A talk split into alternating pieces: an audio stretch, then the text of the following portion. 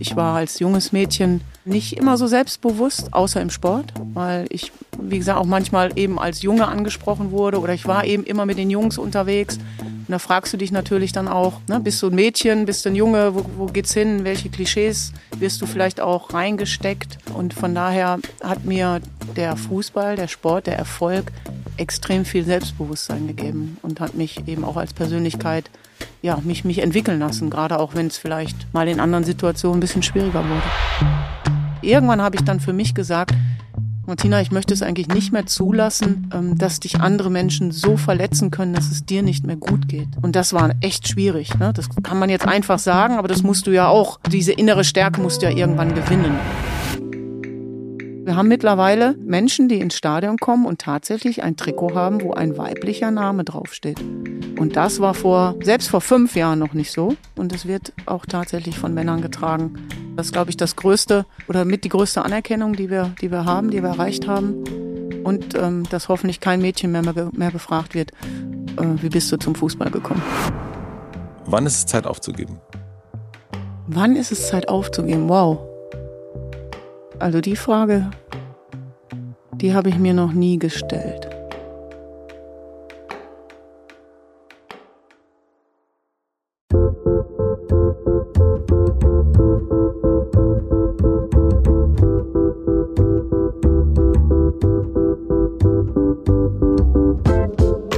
Willkommen im Hotel Matze, dem Interview-Podcast von Mit Vergnügen. Ich bin Matze Hiesch und ich treffe mich hier mit Menschen, die mich interessieren und versuche herauszufinden, wie die so ticken. Mein heutiger Gast ist Martina Voss-Tecklenburg. Martina Voss-Tecklenburg ist Trainerin der Fußballnationalmannschaft der Frauen. Davor war sie lange als Spielerin aktiv. Bis zu ihrem Karriereende sammelte sie 125 Länderspiele sowie insgesamt sechs deutsche Meistertitel und vier Pokalsiege. Sie gilt als eine der Pionierinnen im Frauenfußball. Wir sprechen über ihre wirklich filmreife Laufbahn. Mit den Anfängen auf dem Bolzplatz, über Erfolge und Misserfolge und die Vereinbarkeit zwischen zwischen sportlichen Ambitionen bis zu finanziellen Notwendigkeiten und privaten Bedürfnissen.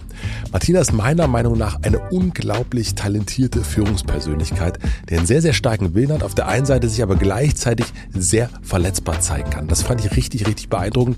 Ich wollte von ihr wissen, wie sie schwierige Entscheidungen trifft, wie sie die kommuniziert, wie sie motiviert und welche Ziele sie sich selbst steckt. Ich glaube, in dieser Folge ist ganz, ganz viel drin, auch wenn man sich gar nicht für Fußball interessiert. Ich glaube, man nimmt hier ganz, ganz viel mit, wenn man selber in einer Art Führungsverantwortung ist und auch wenn man vielleicht etwas macht, was nicht ganz der Norm entspricht. Zumindest noch nicht. Ich wünsche euch viel Vergnügen im Hotel Matze mit Martina Voss-Tecklenburg. Wenn du an den Fußball denkst, was ist das, was ist der erste Geruch, der dir einfällt? Ähm, meine, äh, meine dreckige, nasse Wäsche, die unausgepackt in der Sporttasche war und die Mama uns dann um die Ohren gehauen hat, weil wir mal wieder vergessen haben, unsere Sporttasche auszupacken und sie das gar nicht lustig fand. Also Schweiß tatsächlich, mhm. ähm, Leder, also Fußballschuhe, so, so, ich habe es geliebt, meine Fußballschuhe zu putzen. Okay. Bevor ich dann äh, irgendwie zum Training oder zum, zum Platz oder auf, aufs Spielfeld gegangen bin. Das war so ein bisschen Ritual, Konzentration, sich nochmal irgendwie Dinge vorgenommen. Aber das ist so, ja, der Geruch wirklich, hört sich jetzt banal an, von, von Lederfett, von, von Schweiß, von, von, vom Fußball halt in der Kabine. Wann hat dich der Blitz vom Fußballgott oder der Fußballgöttin, wann hat er dich getroffen? Sehr früh. Ähm, ich bin ja in einer Großfamilie groß geworden mit vier Geschwistern, eine Arbeiterfamilie in Duisburg-Meiderich. Wir haben mit unserem Hof, äh, wo eine Gärtnerei war, direkt am Schulhof gegrenzt und wir sind immer über diesen Zaun geklettert und tatsächlich hat dieser Schulhof einen kleinen Fußballplatz, also so einen, so einen schwarz geteerten Platz mit zwei Stangentoren und da waren wir jeden Mittag auf diesem Schulhof und dann hat man zwangsläufig Fußball gespielt, weil alle Fußball gespielt haben. Mhm. Und da war es auch keine Frage, ob du jetzt ein Mädchen, ein Junge bist, ob du zwölf bist, ob du sechs bist, ob du 15 bist. Dass die, die Straßen, die Lösotter Straße und die Bronkerstraße, die kamen zusammen und dann hat man gegeneinander gespielt. Und so bin ich groß geworden. Und so hat mich der Blitz des Fußballs mit fünf Jahren, glaube ich, äh, schwer getroffen. Aber ich nehme mal an, dass von den anderen Kindern jetzt niemand äh, so eine Karriere hingelegt hat wie du, oder? Nee, mein Zwillingsbruder hatte null Talent. Der ist Schiedsrichter geworden. Wir Mhm. waren die erste, die einzige Straßenmannschaft, die mit acht oder zwölf Jahren schon einen Schiedsrichter hatte. Ähm, meine wollte kleine, dabei sein. genau, wollte dabei sein. Meine kleine Schwester hat Fußball gespielt, ähm, auch talentiert, aber nicht so talentiert wie wie ich. Mein großer Bruder, mein älterer Bruder hat Fußball gespielt, ähm, auch teilweise dann in der Jugend beim, beim MSV Duisburg, aber auch dann Amateurfußballer geblieben. Mhm. Ähm, tatsächlich war ich dann diejenige, die so ein Stück weit durchgestartet ist. Und was glaubst du, woran das liegt, dass du diejenige bist von den vielen auch Kindern der Straße? Was- ja, weil was- ich diesen extremen Ehrgeiz hatte. Ich war ein, Naturtalent, was Sport angeht. Ich hätte auch viele andere Dinge machen können. Ich habe fünf Jahre Tischtennis gespielt, ich habe Leichtathletik gemacht, ich habe Handball gespielt. Ich hätte, glaube ich, auch in anderen Sportarten äh, zumindest einen gewissen Erfolg haben können. Aber ich wollte immer Fußball spielen. Ich habe gemerkt, das kann ich gut. Ich war immer eigentlich mit die Beste, wurde ganz oft dann äh, auch in der Straßenmannschaft als Erste gewählt vor allen anderen Jungs. Das ist natürlich das Beste. Das war ein Statement. ja. Und dann habe ich ja lange gebraucht, um in den Verein zu finden. Ich war ganz kurzfristig mal als, als E-Juniorin, ich glaube, da war ich elf oder zwölf, bei der DJK Löser und Meiderich gespielt, aber da durfte ich als Mädchen irgendwie nur drei, vier Spiele machen, dann war ich zu alt. Und dann bin ich ja mit 15 damals äh, zum KBC Duisburg über meinen Sportlehrer vom Gymnasium. Der hat gesagt, Martina, du bist so gut, du musst in den Verein. Und ich wusste gar nicht, dass es Frauenfußball gibt. Ähm, Frauenfußball war 1970 dann erst überhaupt erlaubt. Ne? Genau. Und 82 gab es das erste Länderspiel erst. Wahnsinn. Und ich hatte gelesen in der Vorbereitung, dass deine Mutter dagegen war, weil sie dich als zu zart empfunden hat. Ähm, hast du dich auch als zu zart empfunden? Nee, überhaupt nicht. Ich war auch eher Junge als Mädchen. Wenn ich an die Trinkhalle kam und habe mir ein Wassereis gekauft, dann hieß es immer, junger Mann, was möchten Sie? Ich bin ein Mädchen. ähm, ich war, ja, ich war zart, ich war aber zäh. Also ich war. Ähm, Zart, aber zäh. Wie genau, schön. genau. Und, Ein guter äh, Werbeslogan. Auf jeden Fall. Und von daher, ja, ich habe das ja gar nicht so empfunden. Wie gesagt, ich war total akzeptiert. Ich habe in jeder Schulstunde oder Sportstunde ähm, war ich bei den Jungs. Wenn die Mädchen nach rechts zum Turnen gegangen sind und die Jungs nach links zum Fußballspielen, ist die Martina nach links gelaufen. Und auch in jeder Pause auf dem Schulhof, entweder haben wir Fußball gespielt oder am Tischtennis gespielt. Also ich war immer sportlich aktiv und ich war total ehrgeizig. Also ich wollte auch, ich will auch heute noch jedes Kartenspiel und Würfelspiel gewinnen. So, Ach so, du, das du hat kannst mich angetrieben. auch nicht, äh, wenn wir jetzt Uno spielen würden, dann willst du, Ich will gewinnen, aber ich bin ein guter Verlierer. hast du das geübt? Ja. Kann man vielleicht später Ich kann dazu. wirklich, wirklich auch ähm, den Erfolg des anderen, den kann ich respektieren und akzeptieren Respektieren und akzeptieren ist aber wirklich ganz schön. und auch gratulieren. Glückwunsch, ich freue mich für dich. Bezug, hm. ähm, was würdest du sagen, war dein erster bestätigender Moment in deiner Fußballkarriere, dass du wusstest, okay, das ist das, wora, das ist es, hier bleibe ich dran und hier bin Mhm. ich äh, was wert. Ganz, ganz früh. Ich habe ja mit März 1983 dann mein erstes offizielles Spiel gemacht. Ähm, Mhm. beim KBC Duisburg als 15-Jährige schon bei den Frauen. Also ich habe dann eine Sondergenehmigung bekommen, dass ich da spielen darf. Und wir sind tatsächlich äh, knapp zweieinhalb oder drei Monate später DFB-Pokalsieger geworden mit 15. Und das war ein großer nationaler Titel, ne? Also das, das hatte schon eine Bedeutung. Und dann kamen so die ersten Zeitungsberichte, die ersten Interviews. Dann wurde ich so, ich weiß noch, es gab einen Artikel, da wurde ich als Goldfisch Martina betrachtet, so äh, das Talent, was so aus dem Nichts kam. Und ähm, ein Jahr später habe ich mein erstes Länderspiel gemacht. 84 mit 16. Und da habe ich natürlich schon gemerkt, ja, Martina, du bist, du bist gut, du kannst was, du, ähm, das, das geht in die richtige Richtung. Und ja, habe dann wirklich auch gemerkt, was mir der Fußball gibt. Ich war als junges Mädchen nicht immer so selbstbewusst, außer im Sport, weil ich, wie gesagt, auch manchmal eben als Junge angesprochen wurde oder ich war eben immer mit den Jungs unterwegs. Und da fragst du dich natürlich dann auch, ähm, ne, bist du ein Mädchen, bist du ein Junge, wo, wo geht's hin, welche Klischees wirst du vielleicht auch reingesteckt? Ähm, und von daher hat mir der Fußball, der Sport, der Erfolg extrem viel Selbstbewusstsein gegeben und hat mich eben auch als Persönlichkeit, ja, mich, mich entwickeln lassen, gerade auch wenn es vielleicht mal in anderen Situationen ein bisschen schwieriger wurde. Jetzt ist das ja, waren das ja irgendwie in den 70ern, 80ern. Ähm, mittlerweile ist es ein, ein, ein viel öf äh, öffentlicheres Thema, dass sich auch junge Menschen fragen, bin ich eigentlich im richtigen Geschlecht geboren? Ja. Kennst du diese Frage für dich? Also für mich tatsächlich nicht, weil ich mich trotzdem immer als Mädchen Mhm. gefühlt habe, aber nichtsdestotrotz ähm, kann ich das absolut nachvollziehen, diese Identitätsfrage und wo gehöre ich hin. Und leider sind wir immer noch in vielen Rollenklischees ähm, verhaftet. Ich habe das ja auch erlebt. Also wie oft hat man mir in meiner Karriere die Frage gestellt, wie bist du zum Fußball gekommen? Die Frage stellt man nur einem Mädchen oder hat man nur einem Mädchen zu gestellt. Ja. Zu 100 Prozent. Und da, da, hat man ja gemerkt, oder eben in der Schule, da gingen die Mädchen nach links und haben geturnt und die Jungs nach rechts und irgendwie, klar, fragt man sich dann, ähm, wo bin ich richtig. Aber rein so jetzt von meiner Sexualität oder von der Orientierung war, habe ich mir nie die Frage gestellt, möchtest du ein Junge sein oder, oder bist du ein Mädchen, bist du richtig, sondern das war für mich immer, immer alles fein. Aber ich beschäftige mich sehr intensiv mit dem Thema, weil ich auch Menschen kennengelernt habe, ähm, die diese Prozesse ähm, durchmachen müssen, diese Wege, die es, was natürlich total schwierig ist, wenn du dann nicht ein sehr, sehr gutes Umfeld hast, ein sensibles Umfeld hast, wo du gestärkt wirst, wo du wo du auch ernst genommen wirst mit genau dieser Problematik. Und da fehlt uns zum Teil in der Gesellschaft ja auch tatsächlich noch die Sensibilität. Hattest du damals Rollenvorbilder? Nein, tatsächlich nicht. Und das hat mir auch ein Stück weit gefehlt. Ich, ich hatte männliche Vorbilder, ja. Aber das ist nicht dasselbe. Ja. Ich habe auch heute ja als Trainerin, ich hatte wenig, wenig Trainerinnenvorbilder. Also es war auch, alles waren Männer. Ich war immer die einzige Frau in der Trainerausbildung. Ich habe dann eigentlich erst mit Tina Teunemeyer dann damals die erste Frau als Cheftrainerin erlebt. Und äh, die, meine Vorbilder kamen immer aus dem männlichen Bereich. Und das macht natürlich auch was mit dir, ist ja klar. Was würdest du sagen, wie dich das, also, oder beziehungsweise wie bist du das wieder losgeworden?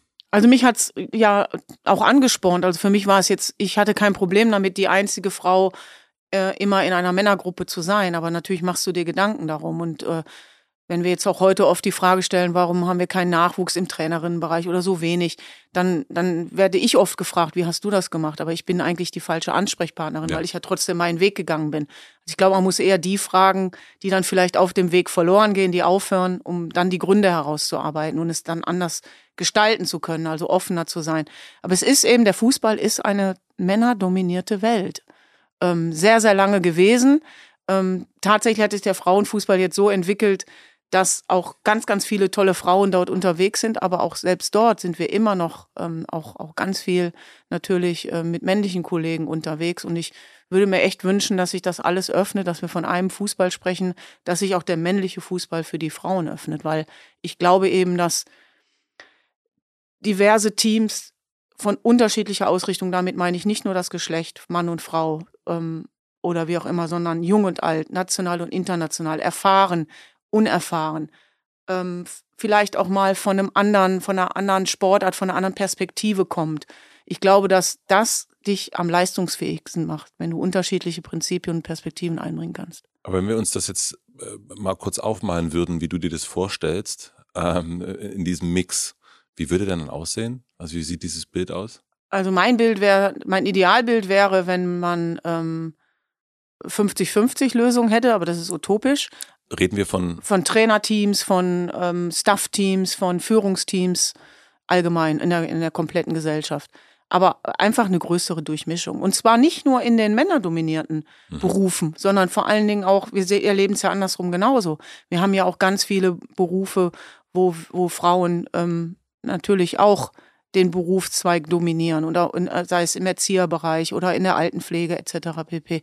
Ich würde mir generell äh, mehr wünschen, dass wir, dass wir wegkommen von, von Rollenklischees, von auch, es ist ja heute zum Teil noch so, ein Junge oder ein Mädchen wird geboren, der trägt blau, sie trägt rosa.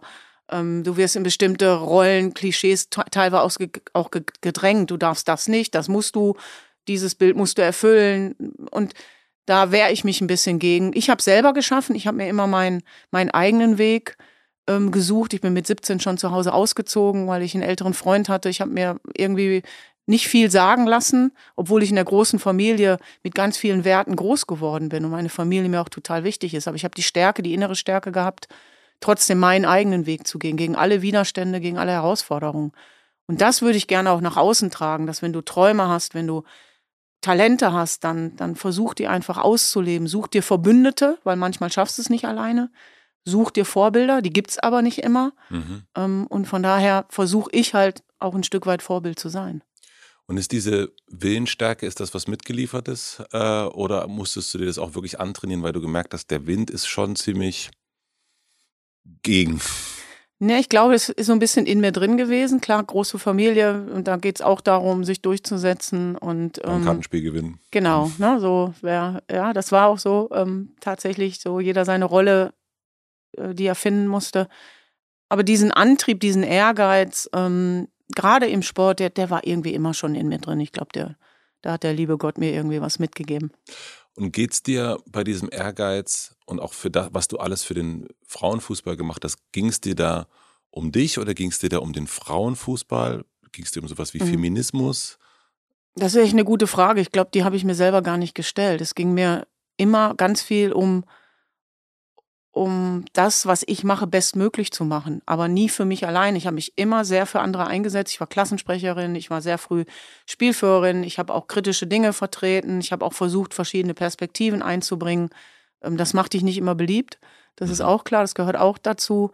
Aber ich habe schon immer versucht, ähm, das im, im Ganzen zu sehen und auch heute noch eigentlich eher in der großen Perspektive. Natürlich ist persönlicher Erfolg und Weiterkommen und auch Akzeptanz und Lob und Anerkennung, natürlich ist das schön und ist das wichtig, aber ich versuche auch diesen Erfolg immer umzusetzen auf das, auf das nächste, auf das nächste, auf die Entwicklung, auf das, was nach mir kommt, dass heute Spielerinnen, junge Menschen Möglichkeiten haben, in der ganzen Welt Fußball zu spielen, als Mädchen, als Frau. Davon haben wir geträumt. Mhm. Und das ist schön, dass ich das immer noch mit begleiten darf und irgendwo ja auch meinen Anteil daran hatte, auch wenn ich selber nicht habe erleben können. Aber das, den Beitrag dazu leisten und, und äh, zu wissen, da bist du ein Teil davon, das ist echt ein schönes Gefühl. Und dieses aus der Art schlagen, sage ich jetzt mal so ganz vorsichtig, ja, ähm, mit, mit Anführungsstrichen, wie, wie konntest du das vor deiner Familie auch verteidigen? Also, ne, das ist ja Arbeiterfamilie, dann ist ja auch, was die Nachbarn denken und, und so weiter und so fort. Und dann war das am Anfang ja auch so, du musstest, äh, du konntest ja nicht vom Fußball leben, du musstest mhm. als Bürokauffrau arbeiten. Ähm, das ist ja auch so gegen die Norm zu sein. Das, ich stelle mir das irrsinnig anstrengend vor. Oder täuscht das und war das gar nicht so doll? Also es war für mich nicht anstrengend, weil ich das, was ich gemacht habe, so geliebt habe. Also wenn ich überlege, ich äh, in meiner Ausbildungszeit habe ich schon in Siegen gespielt, also in Duisburg gewohnt, in Siegen gespielt. Ich bin morgens um sechs aufgestanden, damit ich um sieben im Büro war, weil ich wollte dort arbeiten, denn der Landessportbund, wo ich meine Ausbildung gemacht habe, die haben mir damals schon unbezahlten Urlaub für den Sport gegeben. Das war für mich ein Privileg. Und dann bin ich um halb vier ins Auto gesprungen, bin nach Siegen gefahren, anderthalb Stunden, 160 Kilometer, habe trainiert, bin 160 Kilometer wieder zurückgefahren und das vier bis fünfmal die Woche über sechs Jahre. Habe meinen Job gemacht, habe Fußball gespielt und bin dann irgendwann noch Mama geworden. Ähm, und ich habe das gemacht, weil ich diesen Fuß, dieser Fußball hat mir so viel Kraft gegeben und so viel Energie, dass ich eher das andere mitgenommen habe. Also meine Ausbildung habe ich halt gemacht, weil ich die, die die musste ich ja machen, weil ich musste ja von irgendwas leben. Aber der Fokus lag schon sehr, sehr viel auf meinem Fußball. Und das andere habe ich versucht, miteinander zu organisieren. Und da habe ich einen riesen Rückhalt in meiner Familie gehabt. Also ich musste, obwohl ich meinen eigenen Weg gegangen bin, musste ich nicht dafür kämpfen, sondern ich habe immer versucht, transparent zu erklären, warum ich das mache. Und meine Familie ist so großartig, dass sie mich auch mit den Dingen, die ich vielleicht mal nicht so gut gemacht habe, geliebt haben, mir, mir, immer auch zur Seite gestanden haben. Ohne meine Familie hätte ich nicht noch äh, Fußball spielen können, als Dina auf die Welt kam, 93, habe ich ja noch zehn Jahre Fußball gespielt. Und von daher bin ich da total dankbar für, ähm, dass sie mich eben mit meinen Schwächen und Stärken halt so genommen haben, total. wie ich bin. Und wie hast du das in der Erziehung mit Dina gemacht? Also wir haben ja erst schon über so Zuschreibungen gesprochen, äh, Jungs das, Mädchen das. Wie, wie, wie bist du dem äh, entkommen? Ja, Dina ist ja die ersten drei, vier Jahre auf dem Fußballplatz groß geworden. Ähm, sie war immer mit dabei. Wie war denn, also du bist auf dem Spielfeld gewesen, hast gespielt und Dina und, war am Rand? Und die Betreuerin hat den Kinderwagen geschoben oder irgendeine Spielerin, die verletzt war, hat aufgepasst oder es war oh. irgendjemand aus der Familie mit. Ja, ich habe Dina tatsächlich rechts an der Autobahn gefüttert, wenn es irgendwie sein musste, diesen Bus mitgefahren ähm, zu den Spielen und ähm, das, das war dann so. Und äh, teilweise, wenn dann große, größere Sachen anstanden, dann war sie bei ihrem Vater dann ist sie halt äh, zu Hause geblieben, was natürlich auch was ausgelöst hat. Ne? Wenn du vier Wochen ein Turnier spielst, eine WM spielst, ähm, dann, dann löst das natürlich schon auch, auch was aus. Ne? Ähm, Emotionen, Emotionen auf beiden Seiten, ja, ne? bei deinem Kind und bei dir als Mutter äh, natürlich auch. Das ist ja ganz klar. Das war dann nicht immer so einfach, wie sich das vielleicht im Nachhinein anhört. Es gab auch schwierige Momente, wo ich mich als schlechte Mama gefühlt habe, wo ich überlegt habe, ist das noch richtig, was du machst? Ähm, wirst du dem allen gerecht? Wo bleibst du? Ne? Also am Ende muss ich mir auch die Frage stellen, ähm, wenn ich nur für alle anderen funktionieren soll und muss, wo bleib ich denn? Wie hast du die Frage beantwortet? Ähm, ja, ich habe dann versucht, Dinge zu organisieren und zu sagen, hey, mich gibt's auch noch, mir Auszeiten zu nehmen, aber immer im Dialog. Ich habe immer versucht, mich und meine Gefühle auch zu erklären. Das habe ich sehr früh auch mit meiner Tochter probiert, weil Dina auch Fragen gestellt hat. Mama, warum bist du wieder weg? Warum machst du das? Warum gehen wir jetzt dorthin? Wie ist jetzt der Weg? Ähm, auch dann äh, in meiner äh, Beziehung dann zu Hermann, meinem jetzigen Mann, ähm, sind wir dann irgendwann umgezogen. Und ich habe immer versucht, der Dina zu erklären, warum wir gewisse Dinge machen, weil ich glaube, das schafft Vertrauen.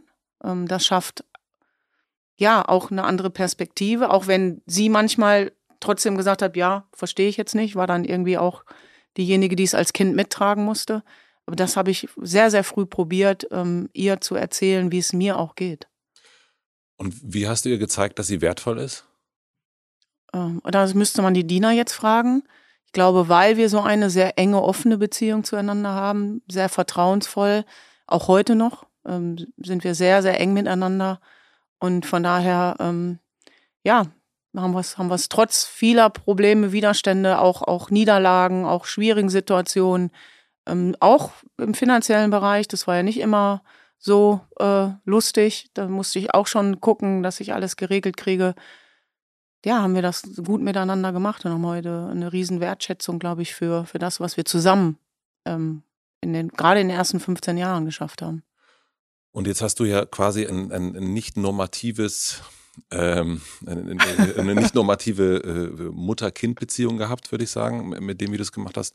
Und wenn du das nochmal so aufs ähm, das Geschlechterthema nimmst. Ne? Also ich kenne das so, ich bin jetzt Vater, äh, mein, mein Sohn ist zehn und ich habe so ein, zwei befreundete Familien gehabt, die am Anfang wirklich extremst versucht haben, äh, ihre Kinder nicht mit Geschlechterklischees ähm, zu erziehen. Mhm. Und es funktioniert nicht. Es funktioniert nicht. Also mein Sohn, wir haben das nicht so extrem gemacht, aber der saß irgendwann vor YouTube und hat sich Bagger-Videos angeguckt mhm. und äh, fand Bagger ganz toll. Und es ist nicht so, dass ich zu Hause rumgerannt wäre und gesagt, Bagger sind super. ähm, wie hast du das gemacht?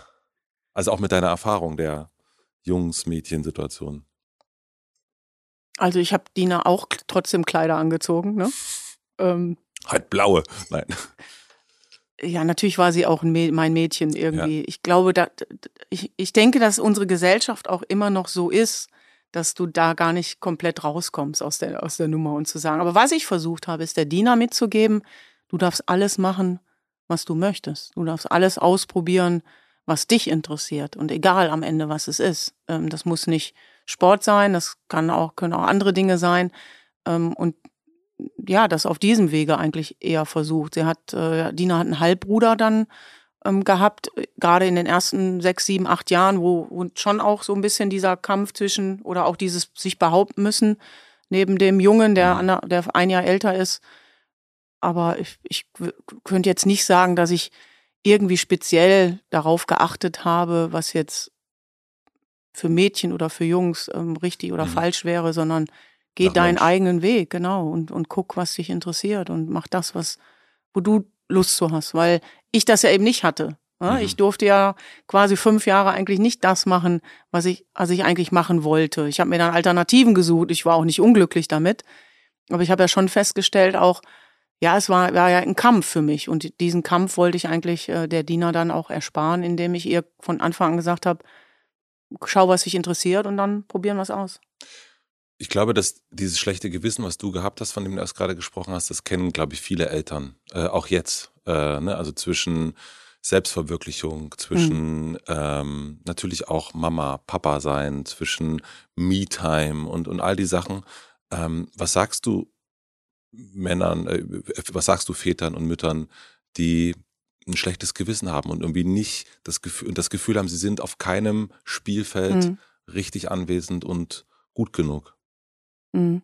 Also ich habe die Erfahrung für mich gemacht, dass, ähm, wie gesagt, auf jeden Fall Transparenz hilft. Und ich habe immer zur, zur Dina, aber auch zu meiner Familie gesagt, ich möchte die Zeit nicht, also die Zeit, die ich habe, die ist für mich nicht quantitativ, sondern ich versuche diese Zeit, die wir gemeinschaftlich haben, auf den unterschiedlichen Ebenen qualitativ zu nutzen. Und ich habe auch auf dem Weg dorthin ähm, natürlich Freundschaften nicht so pflegen können, wie, wie man sie vielleicht pflegen möchte, weil einem der Mensch so wichtig ist. Aber die Freundschaften haben deshalb Bestand gehabt, weil wir genau das thematisiert haben und gesagt haben, du bist mir nicht weniger wichtig, wenn wir uns jetzt vielleicht mal vier Wochen oder sechs Wochen nicht sehen oder vielleicht auch mal nicht hören, sondern ähm, du bist trotzdem hier in meinem Herzen drin. Und ich glaube, das ist ganz wichtig für Väter und Mütter, ähm, wirklich zu schauen, wo kann ich mich aber trotzdem auch ein Stück weit zurücknehmen? Wo, wo kann ich mich organisieren? Als ich sechseinhalb Jahre in der Schweiz war und eine Fernehe geführt habe und Dina auch trotzdem noch in ihrer Ausbildung war, kam ich am Wochenende nach Hause und alle wollten was von mir am Wochenende. Und auch da habe ich irgendwann gesagt, halt, stopp, mich gibt's auch noch. Und dann haben wir tatsächlich mit Terminkalendern gearbeitet. mit Zeitfenstern haben gesagt, okay, dort ist Zeitfenster für meinen Mann, dort ist Zeitfenster für meine Tochter, dort ist ein Zeitfenster für meine Freunde, aber irgendwo muss auch ein Zeitfenster für mich sein. Ja. Und ich glaube tatsächlich, dass Kommunikation und Transparenz und Gefühle miteinander teilen und fragen, wie geht es dir damit und Perspektive zu wechseln und Kinder ernst zu nehmen, äh, aber auch den Kindern zu zeigen, du, du musst mich mit meinen Sorgen und Ängsten und vielleicht auch Schwächen auch ernst nehmen. Ich glaube, dass das der einzig gangbare Weg ist, Verständnis zu schaffen. Und dann, dann findet man auch eine Lösung. Das heißt, du hast, also ich habe so das Gefühl, dass du mit Dina, mit deiner Tochter am Anfang, von Anfang an sehr, sehr erwachsen gesprochen hast und sehr, sehr ja. auf Augenhöhe und auch klar gemacht hast, das brauche ich, ähm, das, äh, also auch diesen Raum in, die so auch ne nehmen konntest. Genau, habe ich versucht auf jeden Fall, mhm. ähm, ihr das zu erklären ähm, warum die Entscheidungen so mhm. sind. Und ähm, klar, no, sie hat es nicht immer geteilt. Ja. Äh, ist ja logisch. Als äh, wenn du dann in die Pubertät kommst, dann hätte ich vielleicht auch bestimmte Dinge von meinen Eltern nicht, nicht mhm. hören wollen oder wissen wollen. Aber ähm, es hat trotzdem, glaube ich, geholfen, gerade dann auch durch schwierige Situationen zu gehen. Und wir haben auch oftmals irgendwo im Flur oder auf ihrem Zimmer gesessen, haben irgendwie beide geheult, weil wir nicht glücklich waren mit dem, wie, wie es jetzt war in dem Moment. Aber wir haben immer eine Lösung gefunden. Und wenn ihr mal sozusagen auseinander wart, wie seid ihr dann immer wieder zusammengekommen, wenn ich das so fragen darf? Ja, vielleicht manchmal ein bisschen durch Sturheit und Trotz und einfach auch mal den anderen in Ruhe zu lassen mhm. und dann den Weg wieder zueinander zu finden. Aber immer zu zeigen, ich hab dich lieb. Also egal, ich habe auch gelernt, tatsächlich gelernt, ähm, das auch zu sagen, zu äußern so in, in ich habe eine ganz, ganz tolle Familie und ich habe Liebe zu Hause auf eine andere Art gespürt, aber dass man das jetzt irgendwie permanent ausgesprochen hat, das war zu Hause. Ich glaube, das ist eine Generationsfrage ja, auch. Ich auch. Und heute ist das wirklich so, dass mir das total wichtig ist, das auch immer wieder zu sagen und immer wieder auch zu zeigen, ähm, egal was passiert, äh, ich habe dich lieb und ich bin immer dafür da und egal wie du bist, egal was du machst für Entscheidungen, aber das schon auch in einer gewissen Gegenseitigkeit. Und ähm, ja, das ist, glaube ich, wie gesagt, uns sehr, sehr gut gelungen. Heute ja. ist meine Tochter fast 30, ist selber schon Mama. Ja, du bist jetzt Oma, ne? Bin Oma seit einem Jahr, mega stolz. Das kann ich mir vorstellen. Und, und äh, was gibst du ihr mit? Gar nichts. Gar nichts. Das ist doof. Also natürlich reden wir mal drüber und ähm, finde aber, Dina muss ihren eigenen Weg mhm. finden, auch in der Erziehung, auch in, also ich darf alles das machen, was Omas machen dürfen. Süßigkeiten. Ne? Genau. Nein, das Nein, wird weniger. Das würde ich auch akzeptieren, wenn Dina sagt, ey, da, da möchte ich einfach bestimmte Dinge nicht. Aber jetzt ihr irgendwie reinzureden, das mache ich nicht. Ich beobachte ähm, und wir tauschen uns dann mal aus. Natürlich fragt sie auch mal. Aber am Ende, finde ich, müssen ähm, Dina und ihr Partner mit der kleinen Maus müssen ihren eigenen Weg finden. Es ist äh, echt beeindruckend, wie tolerant du bist finde ich. Also so, das so eine unglaubliche Offenheit merke ich die ganze Zeit schon. Also das ist ähm, wirklich beeindruckend, muss ich dir sagen. Danke. ähm, du hast erst leicht in einem Nebensatz äh, angedeutet, dass es finanziell gar nicht mehr so einfach war. Und die äh, mittlerweile, glaube ich, zur Folklore gekommene äh, Geschichte, dass du ein Kaffeeservice bekommen hast, äh, als ihr einen EM-Titel bekommen habt, geschenkt. ähm, was verdient man jetzt, wenn man so einen Titel bekommt? Also kann jetzt die Nationalmannschaft, kann die, wenn die einen Titel kriegt, was kriegt die, wenn die gewinnt? Also wenn wir jetzt ähm, im Sommer 2022 den EM-Titel geholt hätten, dann hätte es für die Spielerin, ähm, soweit ich weiß, 60.000 Euro gegeben. Pro Spielerin. Pro Spielerin. Bei mhm. mir war es tatsächlich ein bisschen weniger, weil ich das noch anders im Vertrag stehen hatte. Und mittlerweile ist es so, dass wir ähm, dort aber jetzt gesagt haben, Prämien werden komplett verhandelt. Da, es wird ja jetzt auch mehr ausgeschüttet. Das heißt, bei den UEFA-Turnieren, Europameisterschaft, jetzt bei den WM-FIFA-Turnieren, ähm, werden einfach mehr Gelder auch vom, mhm. vom großen Verband ausgeschüttet, sodass dann auch der DFB versucht, diese Gelder natürlich weiterzugeben bei den ähm, entsprechenden Erfolgen. Und ähm, das hat sich verändert. Und wenn man heute zum Beispiel in die Frauen-Bundesliga guckt, da ist natürlich die Einkommensschere sehr, sehr groß zwischen den Top-Vereinen wie Wolfsburg und Bayern mhm. und, ein paar anderen noch, äh, hin zu jetzt den reinen Frauenfußballvereinen oder den kleineren Vereinen. Also da bewegt sich das wirklich zwischen, ich sage jetzt mal, ich schätze es jetzt mal, ne? ich weiß mhm. es nicht zu 100 Prozent, aber vielleicht vom unteren Bereich bei 1000, 1500 Euro bis hin vielleicht im ganz, ganz niedrigen fünfstelligen Bereich. Ähm, und da haben wir große Unterschiede noch. Wir haben ja mindestens 50 Prozent in der Frauenbundesliga an Spielerinnen, die noch keinen Profi-Status in dem Sinne haben, dass sie sagen, ich kann von dem, was ich hier verdiene, meine Existenz bestreiten, sondern alle machen die duale Karriere. Einige müssen arbeiten gehen, um eben trotzdem dann ähm, ihrem zweiten Beruf oder ersten Beruf Fußball nachzugehen. Also genauso wie du in den 80ern eigentlich genau das gleiche heute noch. Zum Teil Zum immer Teil. noch, mhm. genau. Und da sind wir natürlich dran jetzt ähm, irgendwann auch zu versuchen, das nach oben zu legen, vielleicht auch über Grundgehälter nachzudenken. Andere Ligen haben es vorgemacht. Wir hatten es im Vorgespräch schon mit Spanien, ja. die gesagt haben, ähm, wir wollen für die ähm, spanische Liga Grund, Mindestgrundgehälter haben, die die Vereine einfach den Spielerinnen garantieren müssen. Ähm, es sind auch viele rechtliche Fragen, die, glaube ich, in dem ganzen Fußballvertragswerk, gerade im Frauenbereich, einfach noch nie Thema waren, die sich jetzt verändern, die jetzt auch transparent werden, weil eben diese Professionalisierung auch eintritt und das ist auch zwingend notwendig. Wenn du dieses Kaffeeservice siehst, du hast das noch, habe ich gelesen. Also wie sieht das erstmal aus? Schön. Blümchen. Blümchen. Frauen, Frauenkaffee. Äh, nein, also ich muss aber das wirklich noch immer noch, ich, ich erkläre es ja immer wieder zur Ehrenrettung. Ich sage ja immer, wir haben ähm, ja den EM-Titel gewonnen und das Kaffee- und Tafelservie war ja so ein ja, so ein, so ein Giveaway vom DFB. Die waren so ein bisschen überrascht, dass wir ins Finale gekommen sind, dass wir dann Europameister werden. Und wir waren ja keine Profis. Also uns durfte der DFB damals rein rechtlich gar, kein, gar keine Prämie zahlen. Wir hatten Amateurstatus und irgendwie war es eine Geste. Und also dann haben die da geguckt, was haben wir denn was noch? Was haben wir noch irgendwo, genau, was, welcher Sponsor hat noch was im Keller gehabt? Und dann gab es eben dieses äh, Kaffee- und Tafelservie als, äh, als kleines Geschenk. Und wofür steht das für dich? Also du hast es ja nicht weggeschmissen, sondern Nein, es steht für mich für den Meilenstein im Frauenfußball in Deutschland. 89 dieser EM-Titel vor über 23.000 Zuschauern in Osnabrück an der Bremer Brücke äh, mit einem grandiosen Endspiel. Wir haben ja Norwegen aus dem Stadion gefegt mit 4-1. Mhm. Wir sind über uns hinausgewachsen. Wir wurden das erste Mal wahrgenommen. Wir bekamen danach Liebesbriefe, Autogrammwünsche, handgeschrieben. Ähm, das war, das war ein Meilenstein. Das war wirklich etwas, wo sich ganz viel dann drauf aufgebaut hat. Und dafür steht es. Steht für mich für, für den ersten großen Erfolg im deutschen Frauenfußball. Und wo steht das bei dir? Tatsächlich, ähm, zum Teil steht es in diversen Museen und ähm, mhm. da habe ich was abgegeben. Ansonsten steht es echt ganz normal im Küchenschrank. Aber du benutzt, also es, es werden sein, immer mal wieder Teile, Teile benutzt, ja, ja, tatsächlich Ach, immer cool. noch. Ja. Und seit wann kannst du nur vom Fußball allein leben? Ähm, seitdem ich dann 1999 Verbandssportlehrerin wurde, erst auf 50 Prozent. Ich habe noch vier Jahre parallel Fußball gespielt und habe dann 2003 ja aufgehört mit dem Fußball und bin dann ähm, Verbandssportlehrerin im Fußballverband Niederrhein gewesen. Das heißt, ich habe dort von der U13 bis zur U21 alle Auswahlmannschaften trainiert. Mhm. Ich war in der Trainerausbildung tätig, ähm, in der Talentsichtung, in der Talentförderung. Und das war dann mein erster Job, den ich, wo ich wusste, als Trainerin verdiene ich jetzt mit dem Fußball ähm, so viel Geld, dass ich davon auch leben kann.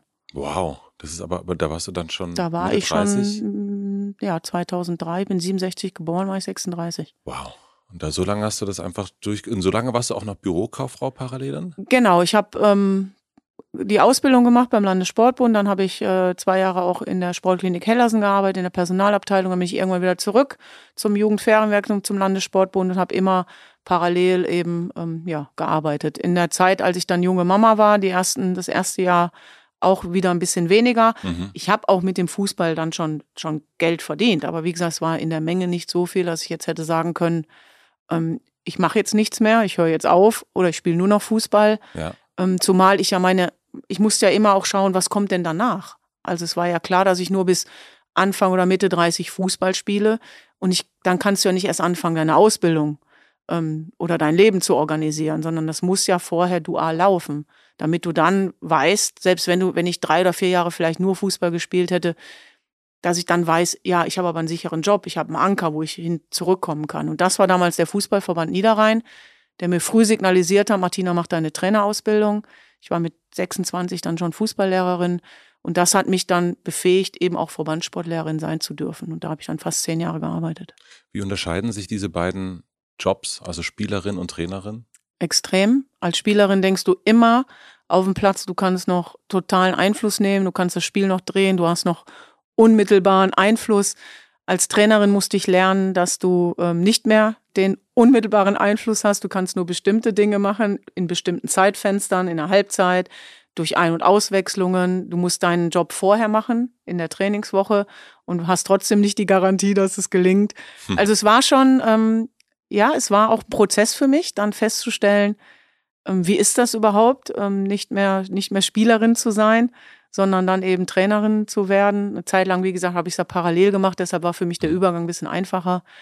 Aber das ist so der größte Unterschied, dass du als Spielerin denkst du immer noch, komm, ich schieße jetzt das entscheidende Tor. Du hast ganz am Anfang gesagt, dass dieses, du hast ein quasi mitgeborenes Talent für Sport ähm, und hättest auch in anderen Bereichen irgendwie wahrscheinlich erfolgreich sein können. Was musstest du wirklich üben? Was musstest du richtig lernen als Spielerin? Und das muss gar nicht sportlich sein, mhm. sondern das kann auch vielleicht auch gerade nicht sportlich sein. Ja, es war tatsächlich eher nicht sportlich. Da fällt mir nämlich spontan was ein, dass ich als recht junge Spielerin dann schon immer meine Mitspielerin ein Stück weit überfordert habe. Ich habe denen immer, oder ich habe immer gedacht, die müssen ja genauso bekloppt sein wie ich. So 100 Prozent und so genauso fleißig und, und ehrgeizig und, und auch unzufrieden, wenn es dann nicht läuft. Und das musste ich wirklich lernen. Dass, ähm, also du musstest lernen, dass die anderen nicht. Dass ich sie nicht überfordere, Aha. dass ich sie nicht, dass ich nicht die gleiche Erwartungshaltung habe, die ich für mich hatte ähm, mit, dem, mit dem, was ich leisten möchte, wozu ich in der Lage war, was ich eben auch geben wollte. Ich musste respektieren, dass wir unterschiedlich sind, dass wir unsere, unsere Stärken und Schwächen haben, ähm, lernen, diese Schwächen zu, zu akzeptieren und vielleicht sogar ähm, als was Gutes auch zu sehen und dadurch auch meine eigenen Schwächen zu erkennen. Mhm. Und ich, und das hat mir wirklich geholfen, dass damals eine Mitspielerin zu mir gesagt hat, Martina, ich bewundere das, was du machst, aber ich kann das nicht, ich mache das so auch nicht. Und es hilft mir gerade auch nicht, wenn ich permanent das Gefühl habe, du erwartest das jetzt von mir. Und so habe ich den Weg dahin gefunden, ähm, ja, die Unterschiedlichkeiten der Menschen eben auch, auch für sich zu nehmen und das eben auch als, als Stärke irgendwann zu nutzen. Genauso wie es ja auch die Aufgabe auf dem Fußballfeld ist. Wir haben nicht alle die gleichen Stärken. Ich konnte mit links zum Beispiel überhaupt nicht schießen. Mhm. Oder ähm, war, war eben die Offensivspielerin, die den letzten Pass gespielt hat. Und die andere war die super Verteidigerin. Und so musste ich das auch lernen, dass, dass so eben auch das Leben und Alltag auch genauso funktioniert. Das stelle ich mir gar nicht so einfach vor, weil du ja so viel auch gegeben hast, ne? Also dass du äh, und dann, wenn da jemand nicht so genauso mitzieht, ich glaube, das kennen, kennen auch viele, so die in Firmen arbeiten, die eine eigene Firma haben und dann sind die Mitarbeiter vielleicht nicht so motiviert wie man selbst und so weiter. Also ich glaube, das ist gar nicht äh, und gerade wenn ich mir, wenn man so eine, wir haben schon gehört, diesen äh, dass die Dina irgendwie mit am Spielfeld dran war und so weiter. Also was, was du dafür auch gegeben hast, ich, das stelle ich mir sehr schwer vor, das auch dann wirklich zu lernen. Wie hast du das gelernt? Durch Schmerz, durch ähm, Erfahrung. Mhm. Also immer wieder dann, wenn etwas nicht funktioniert oder wenn ich mich auch nicht, nicht adäquat vielleicht mal verhalten habe, ähm, dass mir das auch gespiegelt wurde. Ich habe dann auch sehr früh als Trainerin versucht, ähm, immer wieder auch den einen oder anderen zu finden, den ich gebeten habe, mich zu beobachten, mich zu coachen, mir ein Feedback zu geben. Also ich glaube, dass Feedback echt hilft. War das Feedback, also Trainer, da denkt man sofort an, also ich denke sofort an Fußballtrainer. Ähm, wobei es natürlich auch einen Unterschied gibt zu, zu, zu mentalen Trainern mhm. oder Coaches. Also wie unterscheidest du das? Ja, es ist eben nicht, vielleicht nicht nur Fußballtrainer zu sein. Natürlich haben mir Kollegen auch geholfen, gerade zu meiner Anfangszeit, erfahrene mhm. Kollegen, aber vor allen Dingen auch eben Leute, die dann mal nicht im Fußball sind, weil ich glaube, dass dann auch Distanz und Perspektivwechsel einfach hilfreich ist. Und wenn man heute einen guten Coach hat, dann sagt er dir ja nicht, was du zu tun und zu lassen hast, sondern er stellt ja die Fragen oder versucht dir ja die Möglichkeiten zu geben, dass du selber drauf kommst und selber merkst, ähm, wie könnte denn der Weg vielleicht auch in anderer Form funktionieren. das macht ja heute auch, einen, auch einen guten Coach aus. Und äh, auch Feedback anzunehmen. Also es ist mir auch nicht immer leicht gefallen, mit Kritik umzugehen. Das, auch, auch das muss man alles, alles lernen und auch einordnen können. Also ich bin heute ja auch nicht mehr so verbissen wie früher. Ich kann auch heute den Fußball und den Sport, der mir total wichtig ist, anders in mein Leben einordnen. Ich weiß schon, dass es auch ganz, ganz viele wirklich viel, viel, viel, viel, viel, viel wichtigere Dinge gibt. Und ähm, das hilft natürlich dann auch, äh, ja, ein Stück weit gelassener zu werden und, und vielleicht sich selbst auch nicht mehr so wichtig zu nehmen und ähm, Dinge auch besser einordnen zu können. Aber ich muss da nochmal äh, reingehen, weil ich glaube, äh, das ist echt ein, ein, wichtiger Punkt, weil die, dieses nicht, sich selbst nicht so wichtig zu nehmen, ähm, das ist ja, also, wie genau hast du das geschafft? Oder was hat dir da genau geholfen? Also dieses, äh, also vielleicht sind es auch Sätze gewesen, vielleicht sind es, keine Ahnung, Übungen, aber wo man wirklich sagt, so ja, ich bin nicht der Mittelpunkt der Welt, das ist ja so ein bisschen weg vom Ego mhm. ähm, hin zum Wir. Ja, ähm, eben auch, also ein, ein schmerzhafter Weg war, als ich damals in Duisburg das erste Mal dann als Trainerin beurlaubt wurde, aus dem Nichts. Wir waren im totalen Erfolg und es war was Persönliches, war, also im Nachhinein weiß ich das, dass es was Persönliches war, warum man mir dann gesagt hat, äh, Martina, also man hat mich übrigens beurlaubt mit dem Satz, du bist zu ehrgeizig und du übst zu viel Druck aus. Ähm, und da habe ich gedacht, oh ja, komm, äh, ohne mich funktioniert das sowieso nicht hier. Ne? Und ich meine, das werdet ihr dann sehen. Es hat dann leider auch irgendwie, hat es dann auch nachher nicht mehr so gut funktioniert, aber es ging natürlich trotzdem weiter. Ähm, also festzustellen, dass sich nicht alles um sich, um sich, um einen selbst dreht, sondern dass es natürlich auch dass dann andere kommen und dass es auch eigentlich um die Sache geht und nicht um das Persönliche. Aber auch in meinem normalen Leben, in, wenn Beziehungen zu Ende gegangen sind, die sehr, das war sehr schmerzhaft, weil ich halt schon ein sehr, sehr sensibler Mensch bin. Ich habe immer schon für mich in Anspruch genommen, dass ich, glaube ich, sehr viel glücklicher sein kann als viele andere Menschen, mich an vielen kleinen Dingen total erfreuen kann, aber auch mehr leiden mhm. konnte. Manchmal auch ein Stück weit so Selbst, Selbstmitleidphasen hatte. Ich glaube, die gehören aber auch alle zum Entwicklungsprozess dazu.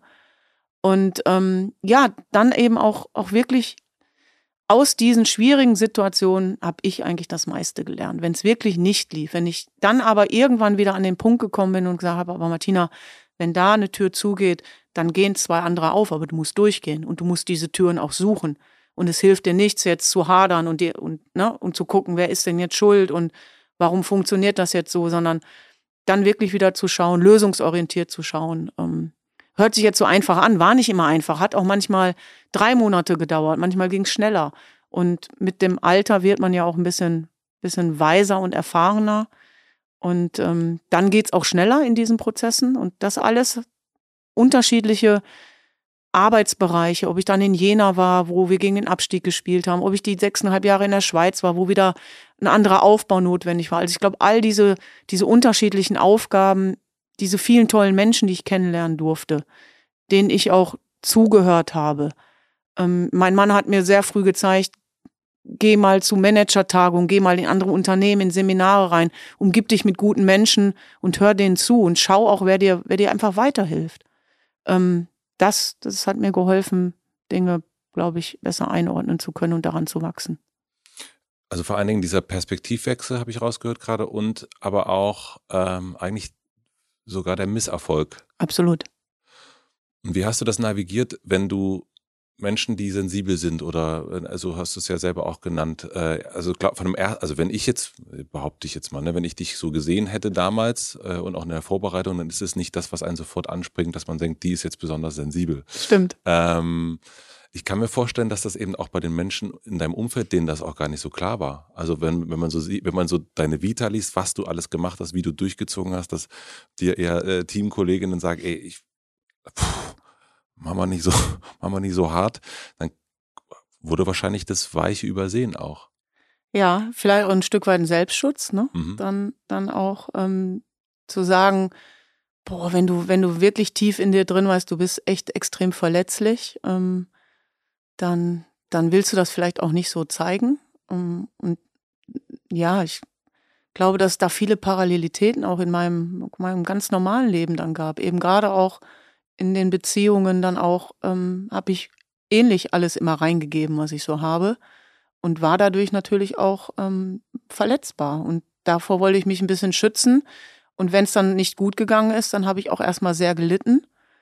Ähm, aber ich bin sehr stolz darauf, dass ich ähm, zu meinen zwei vorher langjährigen Beziehungspartnern, nämlich zum Vater meiner Tochter und dann auch die sechs Jahre mit, mit Inka Grings, dass wir heute immer noch sehr, sehr gute Freunde sind, dass wir ähm, uns das bewahrt haben, dass wir uns ja mal ganz, ganz viel bedeutet haben und das verändert sich dann zwar, dann wird aus Liebe Freundschaft, aber diese Freundschaft und dieser Respekt dem anderen gegenüber hat Gott sei Dank nicht gelitten. Auch wenn es eine Phase gab, wo es total schmerzhaft und schwierig war und wo ich die andere Person hätte auch auf den Mond schießen können und, und sehr, sehr verletzt war und auch teilweise wirklich so eine Selbstmitleidsphase hatte und alles war ungerecht und warum trifft es jetzt mich? Und aber ich glaube, das musst du auch dann mit dir aus, auseinandernehmen, mit dir selber und musst auch in diese Prozesse reingehen um dann mit einer gewissen Stärke wieder rauszugehen. Und irgendwann habe ich dann für mich gesagt, Martina, ich möchte es eigentlich nicht mehr zulassen, ähm, dass dich andere Menschen so verletzen können, dass es dir nicht mehr gut geht.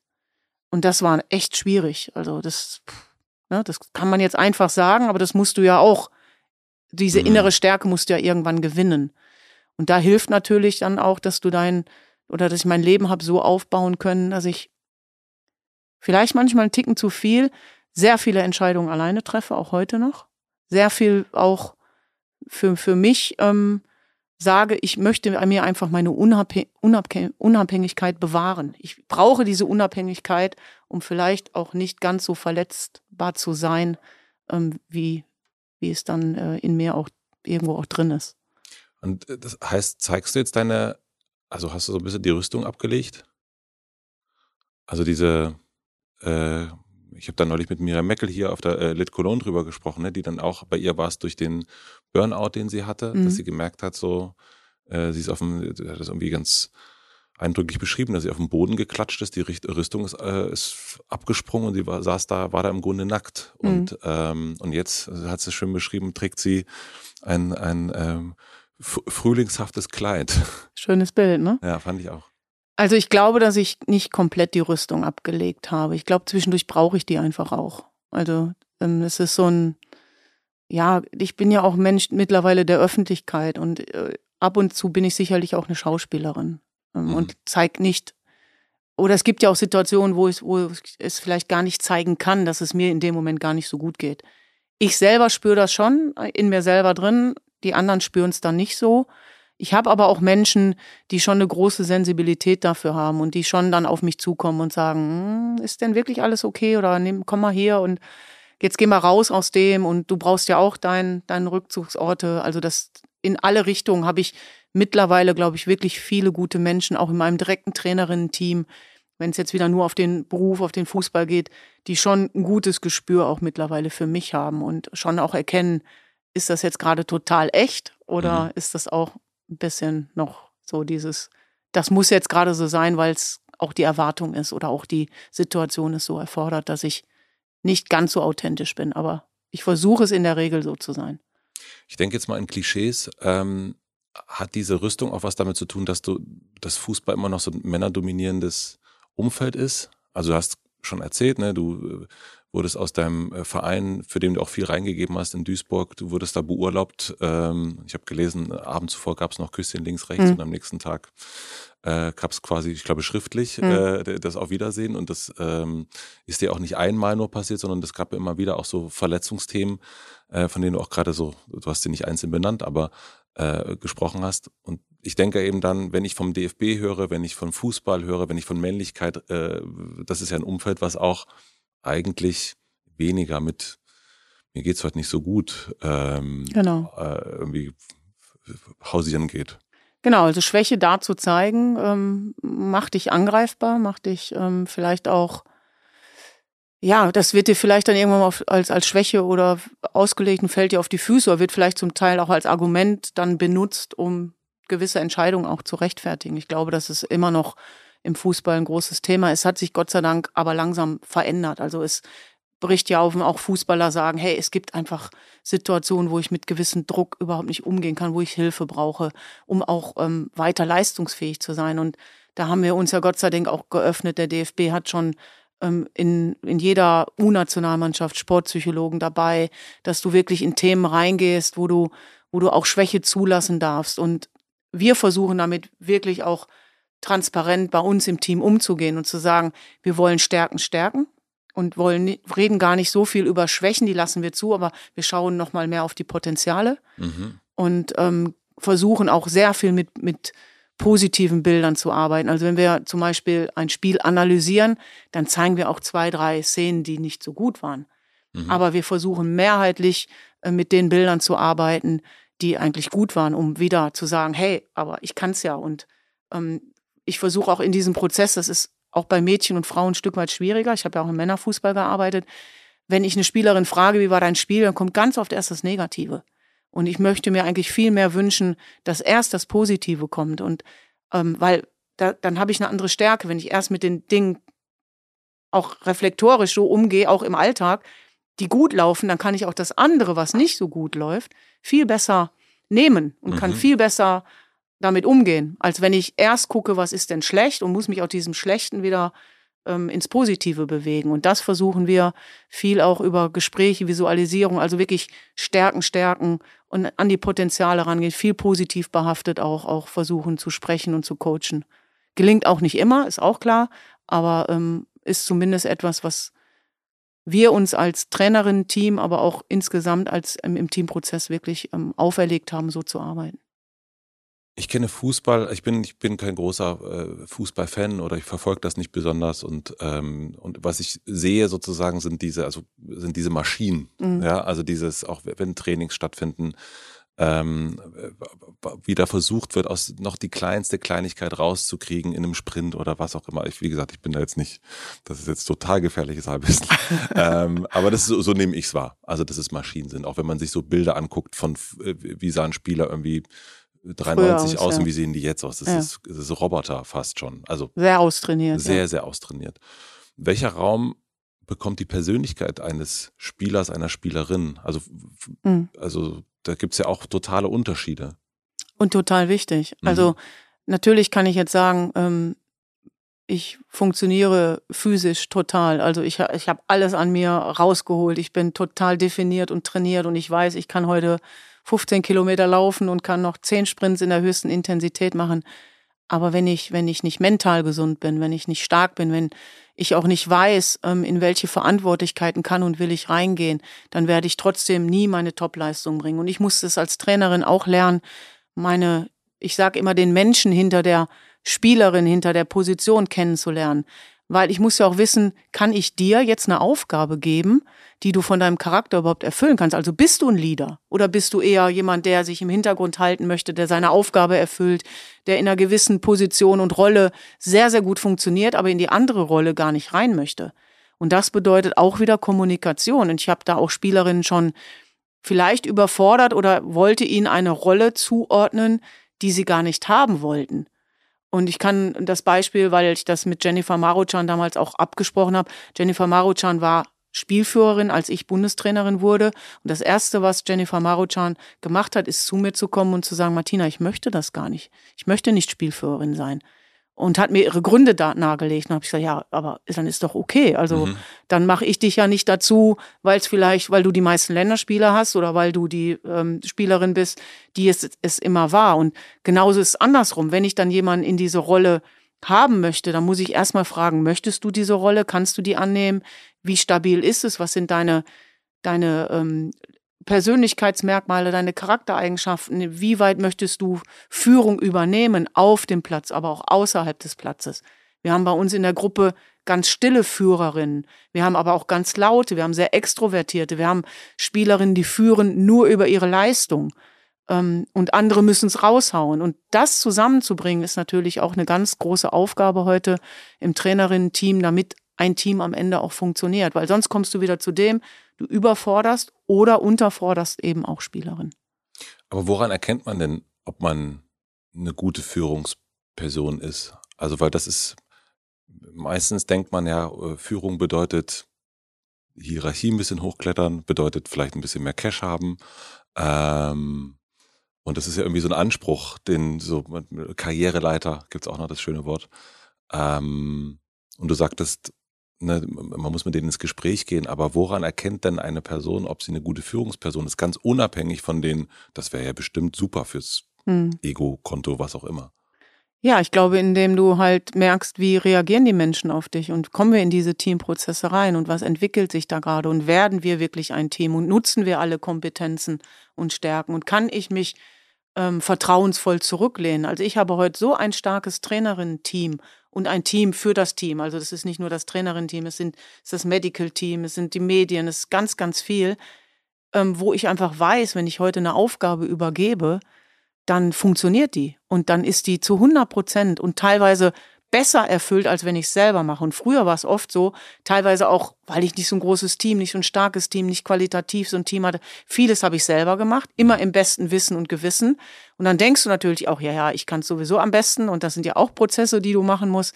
Und das ist natürlich ein riesen Mehrwert heute für mich als Führungskraft, dass ich dann auch emotional den Blick freikriege und Kapazitäten freikriege für das große Ganze. Mhm. Dass ich mehr beobachten kann, dass ich mich ein bisschen rausnehmen kann, dass ich objektiver dadurch auch werden kann, weil Emotionalität bedeutet auch ein teilweise Verlust von Objektivität. Weil ne, Emotionen können sehr, sehr positiv sein, aber sie machen dich ja auch manchmal, engen sie dich natürlich auch ein in alle Richtungen. Das heißt, du hast erkannt, du bist emotional, sensibel, hast du es erst genannt, und dadurch ist es eigentlich notwendig, dass du einen größeren Abstand kriegst, um besser beurteilen zu können. Genau. Für dich jetzt persönlich. Für mich persönlich schränkt mich das manchmal dann ein in meiner Objektivität, in meiner Wahrnehmung, vielleicht auch Dinge dann wirklich zu sehen. Gerade dann, wenn es auch bedeutet, du musst was anpassen oder verändern. Ja. Und ja, das sind alles, ich meine, ich bin jetzt seit äh, seit Anfang 20 auch in der Trainerausbildung. Ich arbeite seit Ende 20 als Trainerin. Das heißt, ich habe einen relativ großen Rucksack jetzt von fast 30 Jahren auch, äh, der sich noch immer weiter füllt.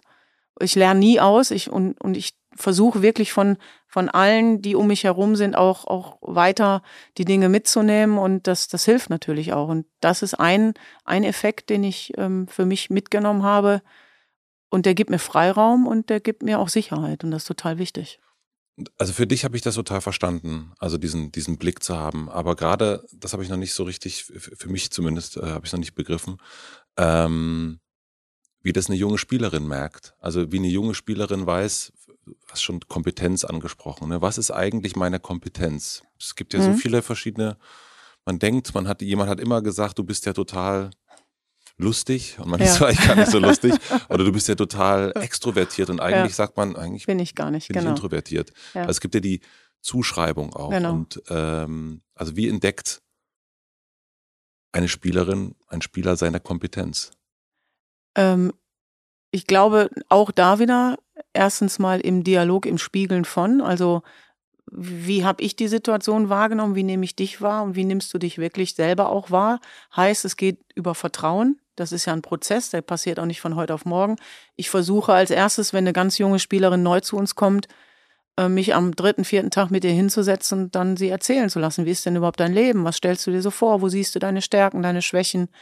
Und nicht, ich sehe deine Stärken dort und ich sehe deine Schwächen dort, sondern beschreib du mir doch, also Perspektivwechsel, dass ich mich, ich schreibe es gerne so auf die andere Seite des Tisches setze und mhm. ähm, versuche eben dort auch ein Stück weit zuzuhören und dann eben Dinge im Prozess auch wahrzunehmen. Also viel zu beobachten, ist meine Aufgabe dann, und dann immer wieder in den Dialog zu gehen. Und auf den Fußball bezogen versuchen wir Kompetenzen über Spielsequenzen herauszuarbeiten. Aber auch da ist es, war es früher auch so, dass der Trainer dir gesagt hat, so, da, da hättest du aber doch jetzt drei Meter nach rechts laufen müssen oder da nach links. Aber die Perspektive der Spielerin ist vielleicht eine ganz andere. Und dort zu hören, ja, wie, wie würdest du es denn jetzt lösen? Oder was hast du da gesehen? Oder warum hast du diese Entscheidung getroffen? Das hilft viel mehr, dass wir dann gemeinschaftlichen Weg finden. Mhm. Und, und das ist im Fußball halt, ähm, glaube ich, ein großer Entwicklungsschritt geworden, dass wir mehr ähm, die Spielerinnenperspektive reinnehmen, ähm, auch versuchen, das Training umzugestalten, dass wir viel trainieren heute ähm, wir nennen es Spielerinnen-dominiertes Training, also Trainingsformen zu finden, wo Spielerinnen ganz viele Entscheidungen treffen müssen. Und nicht der Trainer sagt, mhm. es wird von A nach B gespielt, du lässt auf C klatschen, dann spielen wir über D und dann hinterläufst du noch und bla bla blub. Kommt im Spiel ja auch nicht vor, weil ich stehe am Ende nicht auf dem Platz.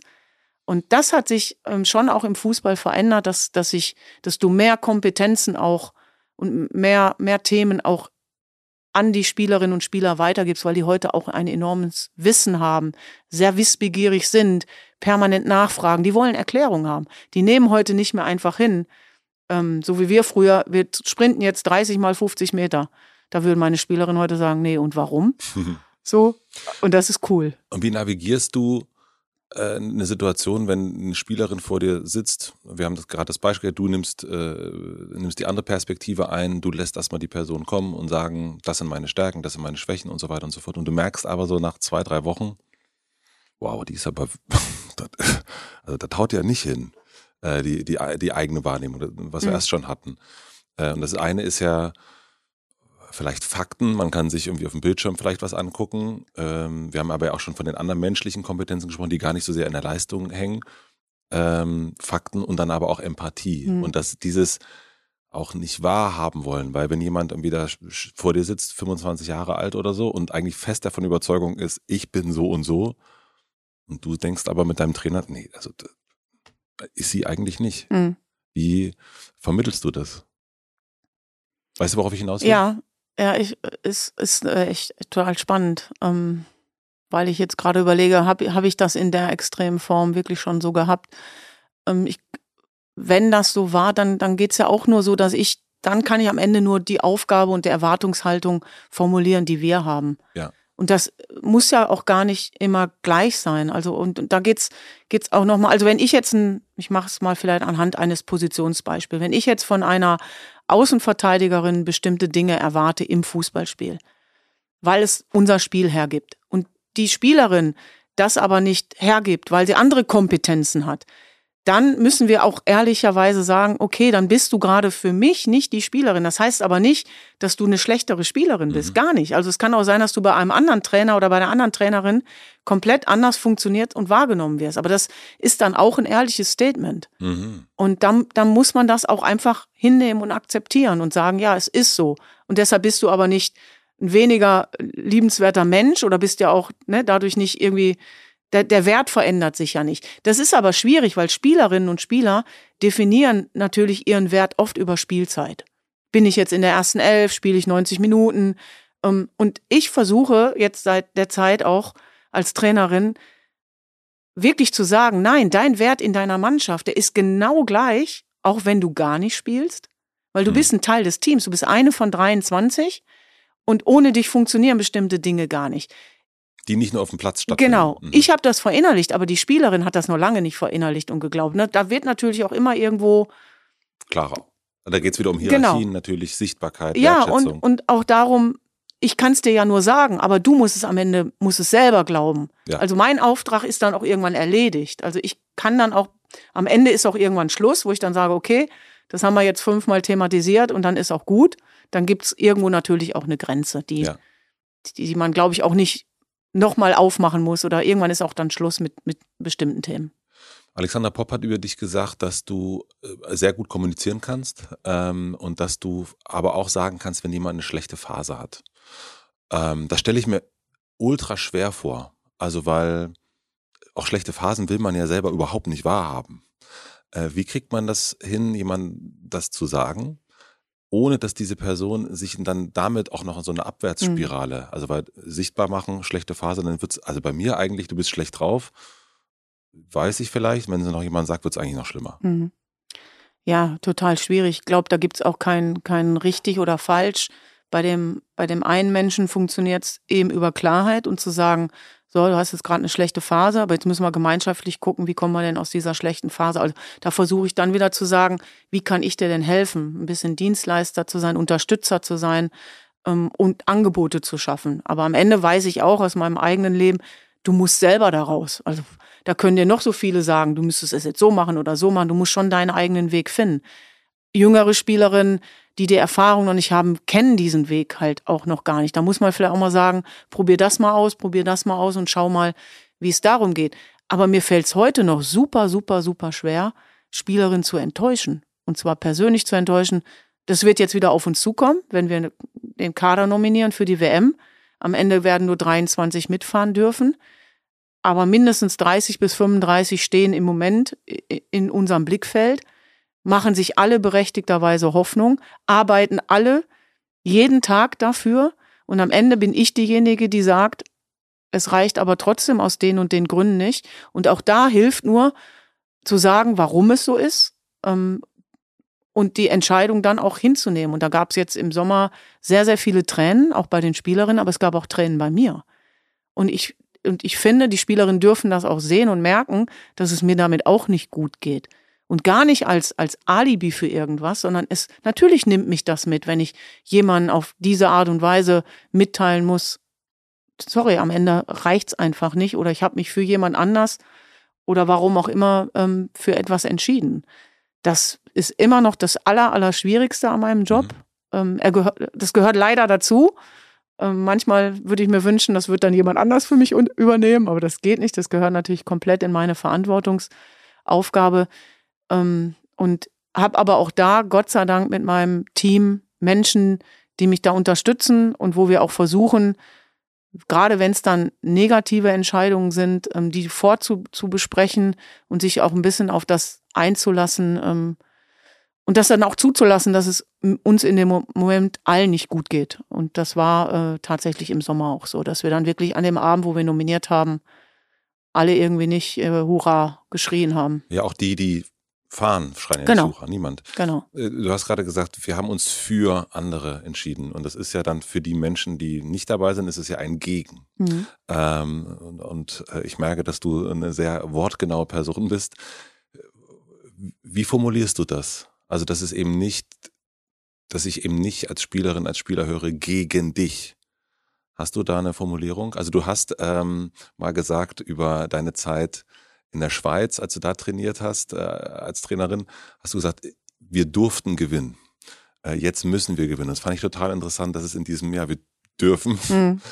Zwischen dürfen und müssen gibt es einfach einen riesen Unterschied. Ja, genau. Hast du hier auch einen ähm, nee, also es ist tatsächlich sehr individuell. Also ja. da, da ist genauso, wie ich es gerade versucht habe zu beschreiben. Ich, ich muss natürlich schon Sachargumente irgendwo haben, aber ich bin auch schon zu einer Spielerin gegangen und habe ihr wirklich ehrlich in die Augen geguckt und habe gesagt, ganz ehrlich, ich habe kein Argument. Ich habe, ich, es ist ein Bauchgefühl, warum ich jetzt die andere Spielerin oh, mitnehme. Mhm. Und ich kann dir gerade, weil es, es ist, es ist vielleicht so minimal, ich kann dir noch nicht mal sportlich einen Unterschied nur sagen, weil du hast da deine Kompetenz, sie hat dort, aber am Ende muss ich trotzdem eine Entscheidung treffen. Und ich glaube, das ist das, was Spielerinnen dann auch nehmen. Auch, auch zu wissen, da ist jetzt gerade jemand, der muss entscheiden, kann es gar nicht so richtig argumentieren, aber muss trotzdem eine Entscheidung treffen. Ich meine, das ist ja jedem klar. Wir sind im Leistungssport ja. und jede Spielerin weiß am Ende, wow, das wird eine harte Nummer und es kann sein, dass ich nicht mit zu dieser Weltmeisterschaft fahre, obwohl ich alles dafür getan habe. Und ähm, das gehört eben zum Sportlerinnenleben auch dazu. Das musst du auch können, sonst, sonst bist du dort auch nicht richtig. Und trotzdem, sage ich nochmal, lässt es einen ja nicht kalt und man ja. geht da nicht einfach drüber hinweg und sagt jetzt, ja, ist mir jetzt eigentlich egal, wie du damit umgehst. Wir haben schon dieses Thema Phasen äh, gesprochen und ähm, es gibt so eine Sache, die ist vielleicht irgendwie ein bisschen merkwürdig, das jetzt zu fragen, aber ähm, ich bin verheiratet und einmal im Monat hat meine Frau auf jeden Fall ein paar richtig beschissene Tage. Äh, große Periodenschmerzen und ich merke, da in Anführungsstrichen funktioniert sie weder für sich noch für, also für Umfeld schon, aber es ist, ähm, es ist ein großes Thema und ich mhm. kann natürlich nur versuchen, da mitfühlend zu sein. Äh, aber ich, ich stelle mir das in so einer Mannschaft natürlich auch gerade, wenn es um Leistung geht, da kann man ja nicht sagen, ja gut, sorry, da ist jetzt, sind jetzt die drei Tage, da kann ich nicht äh, gegen Schweden spielen. Mhm. Wie macht ihr sowas? Ja, Vielleicht ist ein großes Thema. Nee, nee, also äh, das ganze Thema ähm, Periode, Menstruation, ja. hormonelle ähm, Einflüsse, Faktoren ist ähm, bei uns, ich glaube tatsächlich bei den Männern auch, äh, aber nicht mhm. in der gleichen Form, weil es sich eben nicht äußert. Aber dass wir natürlich äh, große wissenschaftliche Studien jetzt haben, was macht das überhaupt? Das hat mit Sicherheit auch Einfluss auf körperliche Leistungsfähigkeit, auf auch ähm, präventive Sachen, wie anfällig bin ich dann, wenn ich jetzt wirklich trotzdem Sport mache. Also wir haben Spielerinnen, die ähm, wenig Probleme haben und wir haben Spielerinnen, die Ausfallzeiten haben. Mhm. Und das wird bei uns auch klar ähm, thematisiert. Also Zyklus wird auch mittlerweile in jedem, absolut, wird mhm. getrackt, wird geguckt, wird gemessen und heißt auch tatsächlich konsequenterweise ähm, anderes Training. Mhm. Äh, in dieser Zeit? In dann? dieser Zeit auch mal rausnehmen. Gibt auch Spielerinnen, die verschieben ihren Zyklus ähm, in gewissen Phasen oder überhaupt im, im Leistungssport. Aber es ist ein Thema. Es wurde lange ähm, als Tabuthema angesehen. Und wir sind froh, dass es heute ganz viele wissenschaftliche Studien gibt, die sich mit dieser Thematik gerade auseinandersetzen. Und wir versuchen jetzt die Ergebnisse dann eben auch reinzubekommen, damit umzugehen. Und auch da hilft wieder eigentlich nur, geh mit der Spielerin dann auch in den Dialog. Die, der eine hilft äh, eine Wärmflasche und die, die kann eben dann am nächsten Tag nicht trainieren oder vielleicht auch zwei Tage nicht. Also Aber das ist wirklich so. Individualität wieder Absolut. Gucken. Mhm. Absolut. Und nicht versuchen, geh über deinen Schmerz oder durchbeißen, Nein. wird schon. Nein. Also auch da komplett auch, also ich versuche, egal ob das jetzt Zyklusthemen sind oder auch andere Themen, wo Spielerinnen angeschlagen sind, wo sie nicht zu 100 Prozent leistungsfähig sind, den Spielerinnen mittlerweile zu sagen, ey, nur du kannst das ja wissen mhm. und spüren. Also ich sehe dir vielleicht was an, aber ich weiß es ja nicht. Hab bitte so viel Vertrauen zu uns, dass ähm, du weißt, du darfst dich rausnehmen jederzeit und es ist kein Nachteil. Also es hat einfach dann auch, ich würde es dann nie als Argument benutzen, dass ich dich nicht spielen lasse. Mhm. Ja, das wäre nicht in Ordnung. Und da haben wir auch mit unserem Medical Team, mit unserem Athletiktrainer, wir machen jeden Morgen bei uns in der Nationalmannschaft eine Abfrage. Wie hast du geschlafen? Wie trainingsfähig bist du? Wie geht's dir? Und über diese Abfragen können wir dann auch schon mal Themen sehen, dass vielleicht eine Spielerin, wenn sie drei, vier Mal jetzt schlecht geschlafen hat, dann hat das ja eine Konsequenz. Also fragt man da auch mal nach. Ja. Und ähm, nimmt dann auch den, den Arzt beiseite oder nimmt den Physio, der vielleicht einen guten Kontakt hat und sagt, geh mal hin oder geht selber hin und fragt mal nach. Und das alles hilft uns. Und Gesundheit ist die Basis von Leistung. Wenn unsere Spielerinnen nicht gesund sind, dann werden sie nie ihre Leistungen bringen können, beziehungsweise wir erhöhen eher das Risiko, dass sie sich verletzen. Und deshalb ist es ein großes und wichtiges Thema bei uns. Mit allem, was dazugehört. Schlaf, Regeneration, Ernährung. Jürgen Klopp hat neulich im Interview gesagt, äh, dass er für seine Mannschaft ein Freund sein will, aber nicht der beste Freund. Mhm. Fand ich irgendwie einen ganz guten Satz. Bei, bei Arndt Zeigler war das im Podcast. Ähm, was möchtest du sein für deine Mannschaft? Also auch vielleicht allumfassend, mhm. nicht nur die Spielerin? Ja, also ich bin ja ein, ein Riesenfan von, von Kloppo und wir haben vorige Woche noch miteinander geschrieben, weil ich ihm gefragt habe, wie es ihm geht und ob er genug Rückhalt hat. Und dann hat er gesagt, ja, die sitzen ja in Amerika und die denken, der macht das schon. Ähm, ich habe viel von, von ihm mitgenommen, mitnehmen dürfen. Und, du hast äh, ihm auch ein bisschen über die Schulter geschaut. Ne? Genau, damals ähm, nach, meinem, nach meiner Beurlaubung in Duisburg hatte ich ein bisschen Zeit und bin ein paar Mal nach Dortmund gefahren. Ähm, ja, er hat, er hat mit dieser Aussage schon sehr getroffen. Also ich möchte auch irgendwo ein Freund sein oder eine Freundin sein, zumindest aber, aber irgendwie so ein bisschen mit dem Freiraum, alles, alles kann und nichts muss. Also mir muss niemand was erzählen, wenn er nicht möchte. Mich muss niemand ähm, mitnehmen, wenn er es nicht möchte. Wir haben gerade zu Beginn meiner Tätigkeit habe ich so gesagt, wir haben das Prinzip der offenen Tür. Mhm. Aber ich habe trotzdem gemerkt, da geht gar nicht jede durch. Genau. Und ich muss dann, dann ist es wieder mein Auftrag, auf die Spielerin zuzugehen und sie nochmal reinzuholen, weil sie es vielleicht gerade nicht kann, weil sie noch jung ist, weil sie sich nicht traut, weil ich vielleicht doch noch zu viel Respektperson oder eben Bundestrainerin bin, als es mir manchmal bewusst ist. Ja. So, ne, ich ich habe ja mein eine Abhängigkeit. genau. Ja. Und es gibt das Bild, was die Spielerin von mir hat, und es gibt auch hier wieder mein eigenes Bild. Also von daher möchte ich schon, ähm, ja, Freundin weiß ich jetzt nicht. Ein Stück weit schon. Also Vertrauensperson möchte ich schon sehr sein. Also das, das ist mir eigentlich so das Wichtigste, dass, dass ich das, dass die Spielerinnen zumindest das Gefühl haben, sie dürfen mit allem, was sie haben, wirklich zu mir kommen. Und ich habe den Spielerinnen von Anfang an gesagt, du musst immer hier sein wollen. Also wenn wir bei der Nationalmannschaft sind, dann muss das der Ort sein, wo du gerade wirklich sein willst. Wenn es einen anderen Ort gibt, wo du gerade sein möchtest, dann musst du zu mir kommen. Und dann sag mir das bitte. Und dann, dann darfst du gehen. Und es wird nie einen persönlichen Nachteil haben. Weil genau die Erfahrung habe ich ja gemacht. Als es mir richtig schlecht ging, wollte ich eigentlich woanders sein, wollte gleichzeitig bei der Nationalmannschaft sein. Am Anf dann haben, hat man sich so ein bisschen vermischt und am Ende hat es nicht zum guten Ende geführt. Und Was, deshalb. Bei den Olympischen Spielen? Genau, vor den Olympischen Spielen, als ich dann ja quasi ähm, ja, nicht mehr berücksichtigt wurde.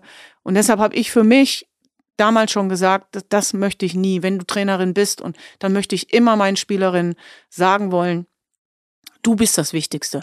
Nicht der Fußball, nicht das Training, nicht das Spiel ist das Wichtigste. Du bist das Wichtigste. Und wenn mir das ein Stück weit gelingt, dass die Spielerinnen mir das wirklich glauben, dann ist das eigentlich das Bild, was ich von mir selber haben möchte. Aber nun kann es ja auch eine Situation geben, also ich mache das jetzt mal so, keine Ahnung, was es für Situationen ergeben kann, aber ich komme jetzt zu dir als Spielerin, ähm, vielleicht steht morgen oder übermorgen ein wichtiges Spiel an und ich sag dir, ich habe voll Bock auf das Spiel, ich will alles geben und ich habe gerade eine Trennung. Ähm, und es ist ja ein Vertrauen. Und mhm. gleichzeitig bist du ja aber auch, einerseits bist du die Vertrauenslehrerin in Anführungsstrichen, sag ich jetzt mal, und andererseits aber auch diejenige, die so ein Spiel ähm, dann aufstellen muss. Wie navigierst du das? Weil das ist ja auch etwas, unter Umständen denkst du, weiß ich nicht, ist Matze dann wirklich so bereit oder nicht? Mhm. Er hat mich, er hat sich jetzt mir anvertraut und gleichzeitig muss ich aber auch diese Leistung. Mhm. Und wenn du, wenn du mir dann aber einen Tag später sagst, du bist nicht aufgestellt, dann habe ich ja das Gefühl unter genau. Umständen. Das wäre der Grund, ja. Ja. Genau, also das ist, glaube ich, das Schwierigste dann, dann wirklich auch zu sagen, stelle ich dich jetzt auf, weil ich das, weil ich das Gefühl habe, du funktionierst trotzdem nicht, dann musst du es vielleicht auch hinnehmen. Aber ich würde auch dem Matze dann die Frage stellen, ähm, ja, dann nutze es doch fürs Spiel. Dann lass alle deine Aggressionen und all dein Trennungsschmerz, lässt du jetzt auf dem Platz für diese Mannschaft. Mhm. Und frag, stell dir die Frage, ob du das kannst. Und ich kann die Frage nicht für dich beantworten. Aber wenn du mir sagst, ja, das kann ich, dann vertraue ich dir. Ich kann dir aber trotzdem nicht ich hab, kann nicht garantieren, dass es funktioniert. Und das habe ich natürlich als Trainerin jetzt auch schon ein paar Mal erlebt, dass ich eine Spielerin gefragt habe oder auch der Überzeugung war, sie hat diese mentale Stabilität schon in bestimmten Situationen zu funktionieren und es ging trotzdem nicht. Und das ist ein Lernprozess. Mhm. Und dann würde ich nie, ich darf dann nie am Ende zu der Spielerin hingehen und sagen, ja, hätte aber doch wissen müssen. Nein, es ist meine Verantwortung. Ich muss die Verantwortung dann am Ende übernehmen. Ja. Und ich muss diesen Lernprozess eben auch mitgehen. Und das nehme ich komplett dann auf mich. Das ist meine Verantwortung als Führungskraft. Ein großes Thema, wenn man über dich liest, ist Motivation. Dass du das sehr, sehr gut kannst. Und jetzt hast du auch dem Kloppo über die Schulter geguckt und der kann das angeblich auch gut.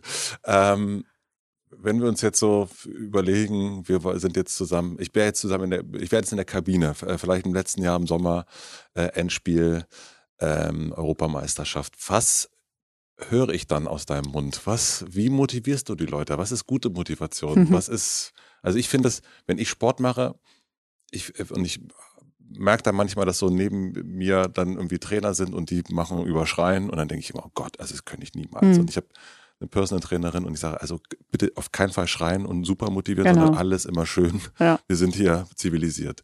Äh, wie ist das, wie, wie, ist das bei dir? Also ich, ich glaube, man muss die unterschiedlichen Phasen jetzt sehen. Ähm, wenn ich mache mir gar nicht so viel vorher ein klares Konzept. Also ich überlege mir gar nicht vorher so sehr, was will ich sagen. Natürlich habe ich ein, zwei, drei Botschaften, die ich rüberbringen will. Aber wenn wir jetzt mal so einen Spieltag nehmen, so ein, so ein WM-Finale in äh, EM-Finale, ich bin schon ein bisschen weiter, EM-Finale in Wembley, dann haben wir natürlich. Wenn wir uns jetzt mal so einen normalen Spieltag nehmen, genau. EM-Finale in Wembley, finde genau. ich erstmal einen guten das ist Satz. cool, ne? Ja. So, dann ähm, haben wir natürlich unsere Arbeit vorher gemacht, Gegner analysiert und dann geht's so in die Spieltagsbesprechung. Die ähm, gestalte ich zum Teil ganz unterschiedlich. Ähm, diesmal fiel es mir leicht. Ich habe dann Frau Merkel benutzt, ähm, weil Frau Merkel hat äh, im, im Dialog mit mir ähm, ein wunderschönes Alphabet geschickt und ähm, von A bis Z, was wir im Endspiel tun sollen und das habe ich vorgelesen. Also ich habe in dem Fall Frau Merkel für mich sprechen lassen. Moment, also was A, A oder da müssen wir, da müssen A, Frau Merkel schreibt, wird ja auch irgendwann mal hierher zu mir kommen, Frau Merkel. Hoffentlich. Ja, ähm, Grüße gehen raus. Ähm, was ist das für ein Alphabet gewesen? Also ich ähm, hatte das Privileg, 2019 nach der WM in Frankreich eine Einladung, eine persönliche Einladung von Frau Merkel zu bekommen.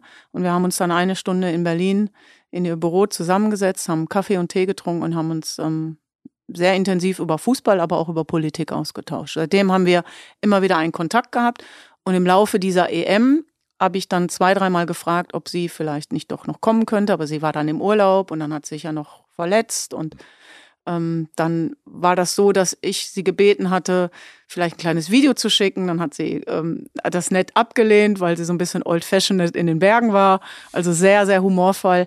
Und hat dann aber angeboten, doch was zu schreiben. Mhm. Und das hat sie dann wirklich getan auf dieses Finale hin und hat dann das Alphabet genommen, hat also hinter jedem Buchstaben von A bis Z hat sie ähm, gesagt, was wir jetzt während des Spiels, vor dem Spiel, im Spiel einfach tun sollen. Also zum Beispiel beim Buchstaben E war, England kocht auch nur mit Wasser. Das war schon sehr schön. Wembley ist einzigartig, aber auch S wie Schnelligkeit. Also sie hat auch Charaktereigenschaften, Fußballeigenschaften, die wir brauchen, ähm, hat sie einfach reingebracht, wow. dass wir mutig sein sollen. Ähm, und das habe ich, wie gesagt, in dieser Spieltagsbesprechung benutzt. Deshalb musste ich nicht so viel von mir selber geben, aber da geht es natürlich nochmal um klar auf die, auf die Kernthemen, die wir im Spiel haben. Da machen wir nur noch wenig. Da gucken wir nur noch auf unsere Prinzipien. Und dann versuche ich einfach nochmal Glauben zu vermitteln, Stärke zu geben. Ähm, vor dem Spiel, unmittelbar vor dem Spiel in der Kabine, bevor es nochmal rausgeht, haben wir schon immer nochmal einen Kreis. Ähm, da also haben Kreis heißt wirklich alle, zusammen. alle zusammen, nicht nur die Spielerinnen, auch das Team fürs Team kommt nochmal dazu. Aber reden wir hier wirklich dieses. Ja, ganz eng, Hm. ganz eng in der Kabine, wo es sowieso schon eng ist. Und dann gibt's nochmal zwei, Ganz drei kurz. Sätze. Warum ist dieses, äh, warum ist diese Enge so wichtig? Das kennt man ja auch von vielen Bildern und so weiter. Also warum?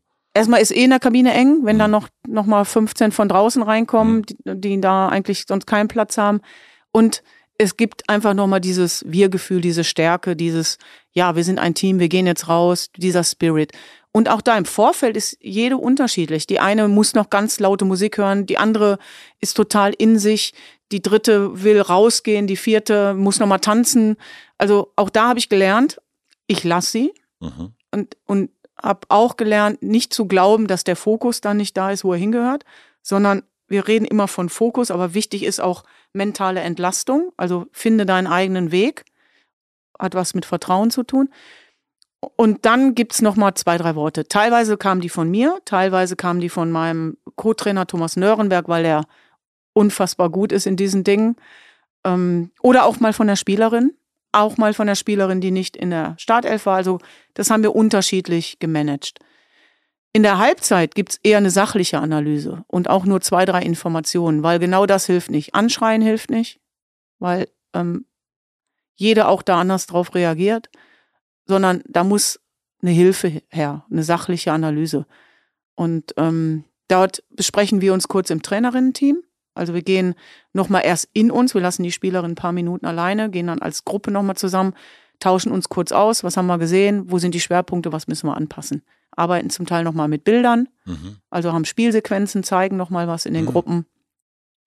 Und dann gibt's zum Ende einfach nochmal, ähm, bevor ich wieder rausgehe, bevor die Mannschaft in die zweite Halbzeit geht, gibt's natürlich auch nochmal ähm, irgendeinen feurigen Satz. Aber der ist nicht geplant, der kommt von innen heraus. Der muss, der ist nur dann echt, wenn er nicht, äh, wenn ich mir ihn nicht vorher überlegt habe.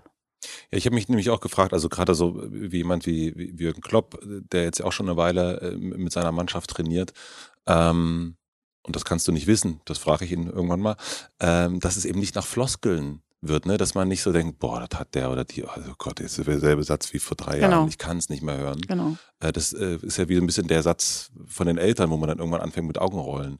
Ähm, und das kann man im Grunde vermeiden, wenn man sagt, ich, ich gehe nach meinem Herzen, ich gehe nicht nach, nach, äh, nach ABC vorgeschrieben, sondern, äh, also nicht das eigene Hm. ABC, sondern ich gucke, dass es authentisch bleibt. Erstmal das, ich gehe nach meinem Herzen und ich lasse bewusst auch mal jemand anders in diese Rollen rein. Also Ah, das ist ja, halt ja. auch wichtig, dass du, Aha. Dass das, das nicht Schema F ist. Das ist natürlich schwierig, weil natürlich wiederholen sich gerade im Fußball ein paar Sachen und die haben Du, die Spielerin auch das. schon hundertmal gehört. Ähm, nee, aber auch gerade was Spielprinzipien oder Themen angeht. Mhm. Deshalb ist es wichtig, auch immer mal wieder rauszubrechen. Wir arbeiten dann auch schon mal mit dem Video oder machen mal was wirklich was Lustiges oder haben auch eine Spielerin zu Wort kommen Was ist lassen. was Lustiges? Ja, wirklich was Lustiges. Also auch das kommt von innen heraus, dass ich irgendwie einen dummen Spruch nochmal mache über mich oder dass es wirklich mal, dass komplett gelacht wird. Ja. Ne, dass, dass irgendwie, also ich, das muss dann auch in der Kabine bleiben. Das kann Ja. auch schon mal irgendwie über den Gegner gehen, ne? So. Ja. Das ist aber dann nicht respektlos gemeint. Von Ja. daher bleibt es dann bei uns. Aber nochmal, auch wenn ich das Gefühl habe, die Anspannung ist wirklich sehr, sehr groß, dass man, dass, sie- dass sie wissen, hey, da ist aber eine Lockerheit, weil Lockerheit hilft uns eher. Aber auch das waren Prozesse. Also so war ich auch nicht immer. Mhm. Ich war auch mal eine, die die Tür geknallt hat oder auch schon mal eher jetzt so da reingegangen ist, um nochmal zu zeigen, wie wichtig das jetzt alles ist. Äh, einordnen. Da sind wir wieder sozusagen bei gut. den äh, Ambitionen, die man selber hat und die die anderen vielleicht gar nicht äh, so gebrauchen können. So genau. gebrauchen können in dem ja. Moment. Ähm, musstest du das auch, also schraubst du das in dem Moment runter oder bist du, also diese Ambition, also ist das weniger geworden, weil du vielleicht auch älter und erfahrener geworden bist? Oder schraub, musst, sagst du, oh, ich muss, das muss ich echt ein bisschen runterschrauben?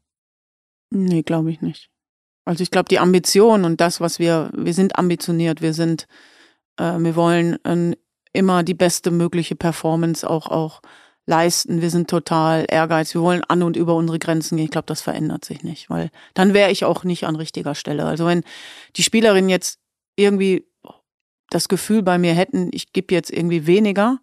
Nee, ich meine nur, also ähm, weniger geben im Sinne von, ich, ähm, was du erst schon hattest, ne, mit ähm, bei den, beim, als Fußballerin, ne, dass du so viel reingibst, dass die anderen eigentlich davon mhm. gestresst sind und ähm, die, die eigenen Ambitionen eigentlich viel größer sind als unter Umständen die von den anderen. Mhm. Und dann bremst man sich so ein bisschen mit der Euphorie aus. Ich kenne das so mit Ideen. Man hat so immer Ideen, Ideen und ich kenne das manchmal, dass so Leute in meinem Umfeld dann eher gestresst sind ja. und deswegen ein bisschen runterschrauben und ich meine nicht, dass man nicht trotzdem noch Ideen hat, aber die Dosis so ein bisschen ja weniger und, wird ja. ja. ja ich glaube dass auch das ist wieder ne musst du musst du schauen also wie ist gerade die Situation und ich denke dass mir jetzt wirklich mein Erfahrungsschatz da auch hilft ähm, zu spüren braucht es da jetzt ein bisschen mehr mhm. oder braucht es auch wirklich ein bisschen weniger ein bisschen mehr Ruhe braucht es eigentlich nur zwei drei Sätze und bewusst auch mal früher rausgehen und sie auch noch mal alleine zu lassen.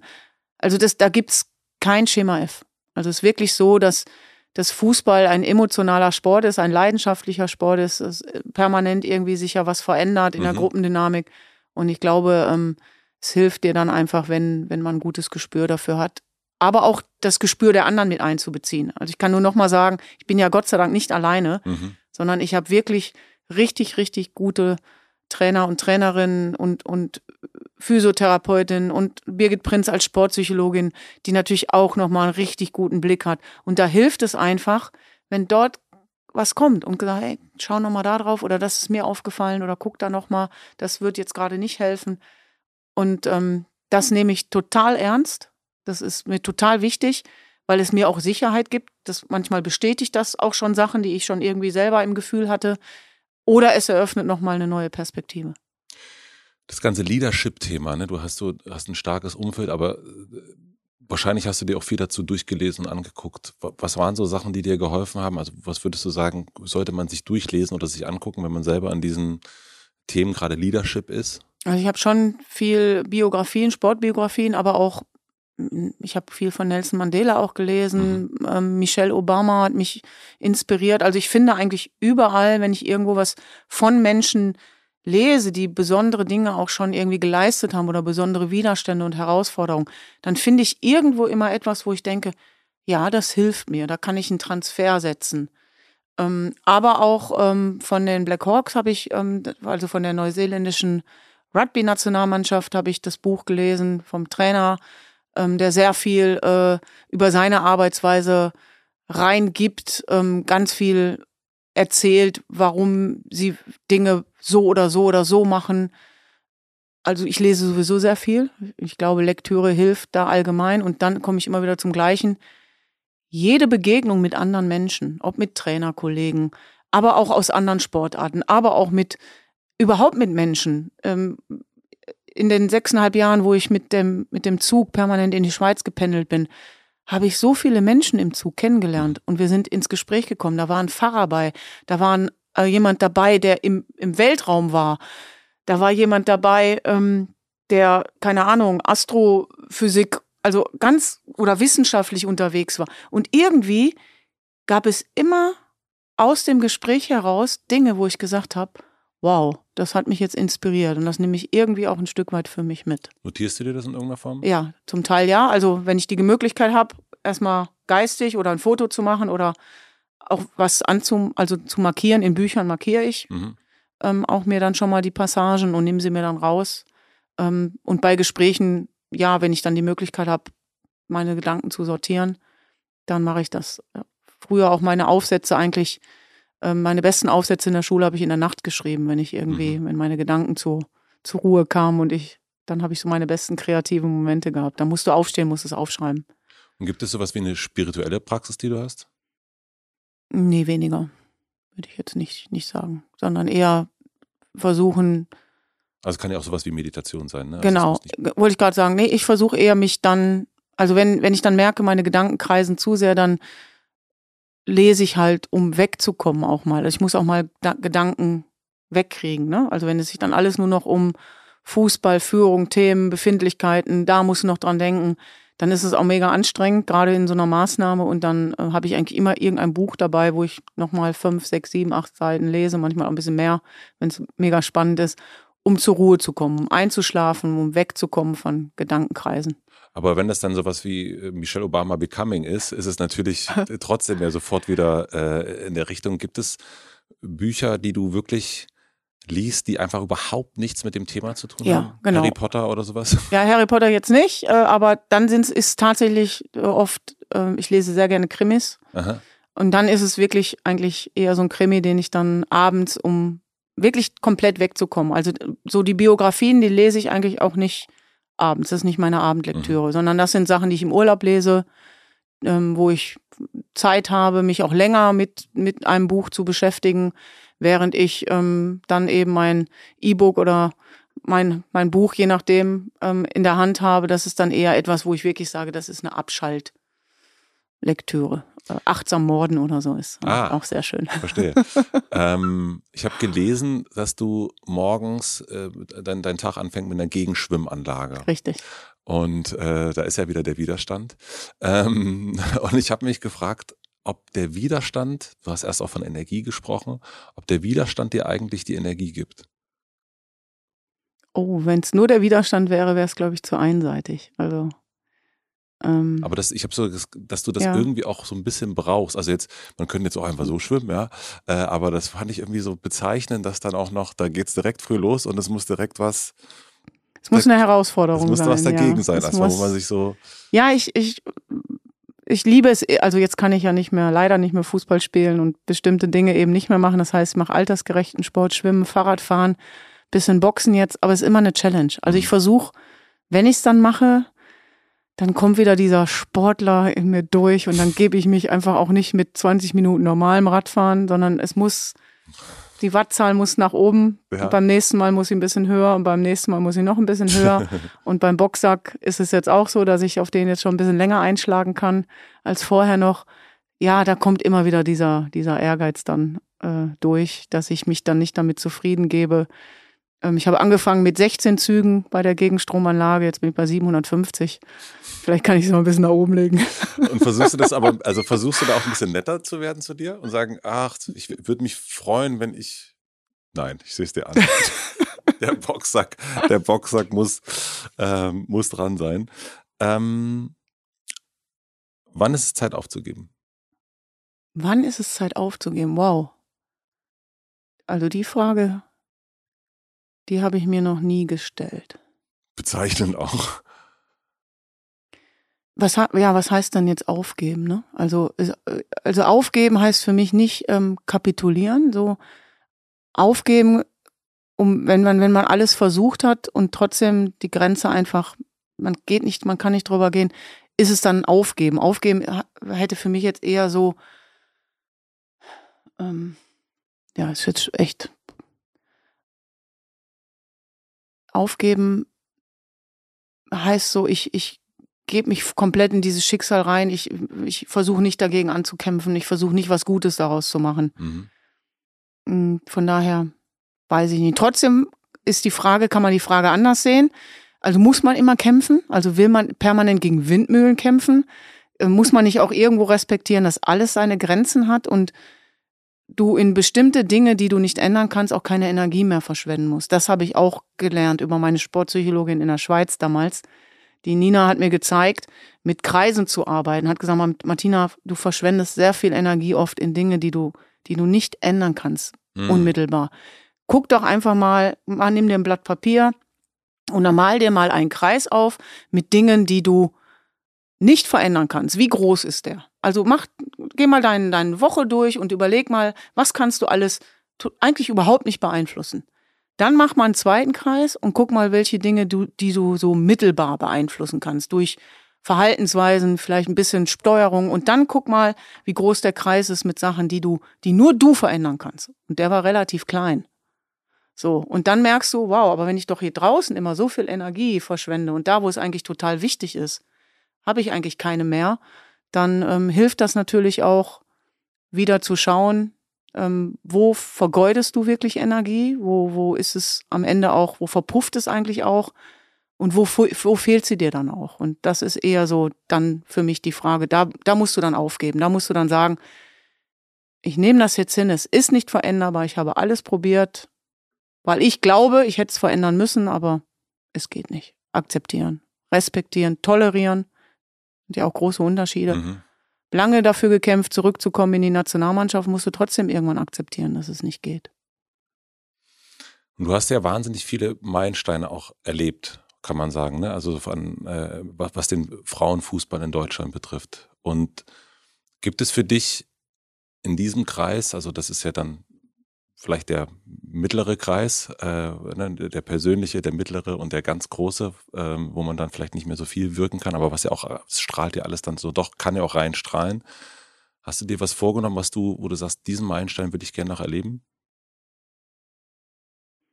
Mm. Nee, weil ich damit gut gefahren bin, ähm, da sehr offen zu sein. Also klar, ich habe irgendwie noch ein paar Sachen, die ich so im Privaten erleben möchte. Ein paar Länder, die ich noch sehen möchte ähm, eine, eine coole Oma möchte ich sein und bleiben. Ich glaube, ähm, die bist du auf jeden Fall. Möchte hoffentlich noch lange, lange eben viel Zeit auch oder zumindest Zeit mit meiner Familie verbringen, ähm, mit meinem Ehemann natürlich auch noch das eine oder andere erleben wollen. Aber dass ich jetzt irgendwie ein großes übergeordnetes Ziel noch habe, nein, weil ich gut damit gefahren bin, mir da nicht zu viele Gedanken und Hoffnungen auch zu machen, sondern zu sagen, das, was ich vorhin schon mal angedeutet habe. Ich bin mittlerweile so realistisch, dass ich jetzt auch weiß, wir sind gerade auf einer unheimlich tollen Erfolgswelle. Ähm, ist alles irgendwie gerade echt cool und man bekommt sehr viel Wertschätzung und Anerkennung.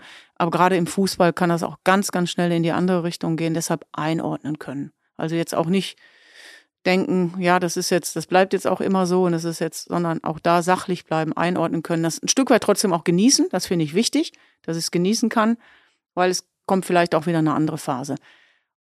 Aber die Stärke jetzt mittlerweile auch zu haben und die Sicherheit, dass das nicht schlimm ist, wenn was nicht funktioniert, das gibt mir Ruhe und das gibt mir auch das Gefühl, da kommt sowieso was Neues. Und mittlerweile bin ich in so vielen Dingen auch interessiert oder kann mir in meinem Leben auch noch ganz viel vorstellen, wo ich glaube ich heute noch gar nicht weiß, ob ich dieses Angebot bekomme, ob ich diese Möglichkeit bekomme, ob ich diese Chance bekomme. Also ich. Was sind das für Dinge?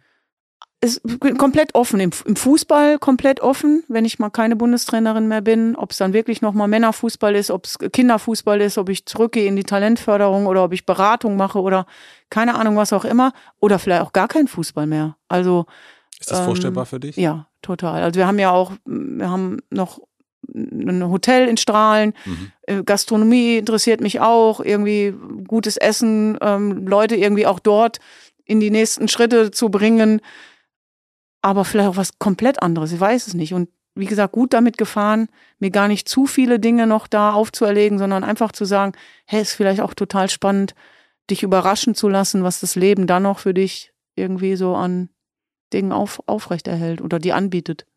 Was glaubst du, wofür du auf die Welt gekommen bist? Zum Fußballspielen? Nein.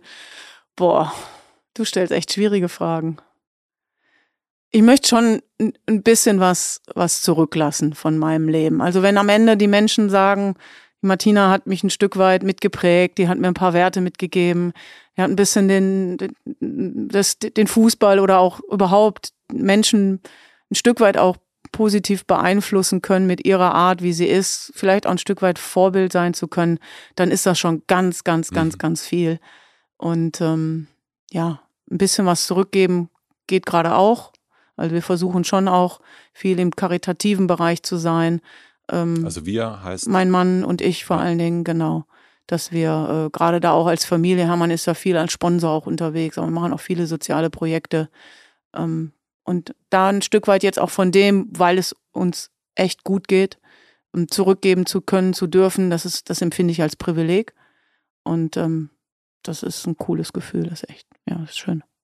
Wenn du jetzt auf den Sommer guckst, der da vor dir liegt, äh, du hast ja schon Freudsch äh, gesagt, äh, äh, Endspiel. Habe ich, ne? Hast du, hast du, äh, du hast schon das WM-Finale, hast ja. du schon, also A, äh, Olaf Scholz ist ja bereit, hat er, schreibt er schon dann an seinen A bis Z und das trägt er diesmal selber vor, also muss er eigentlich.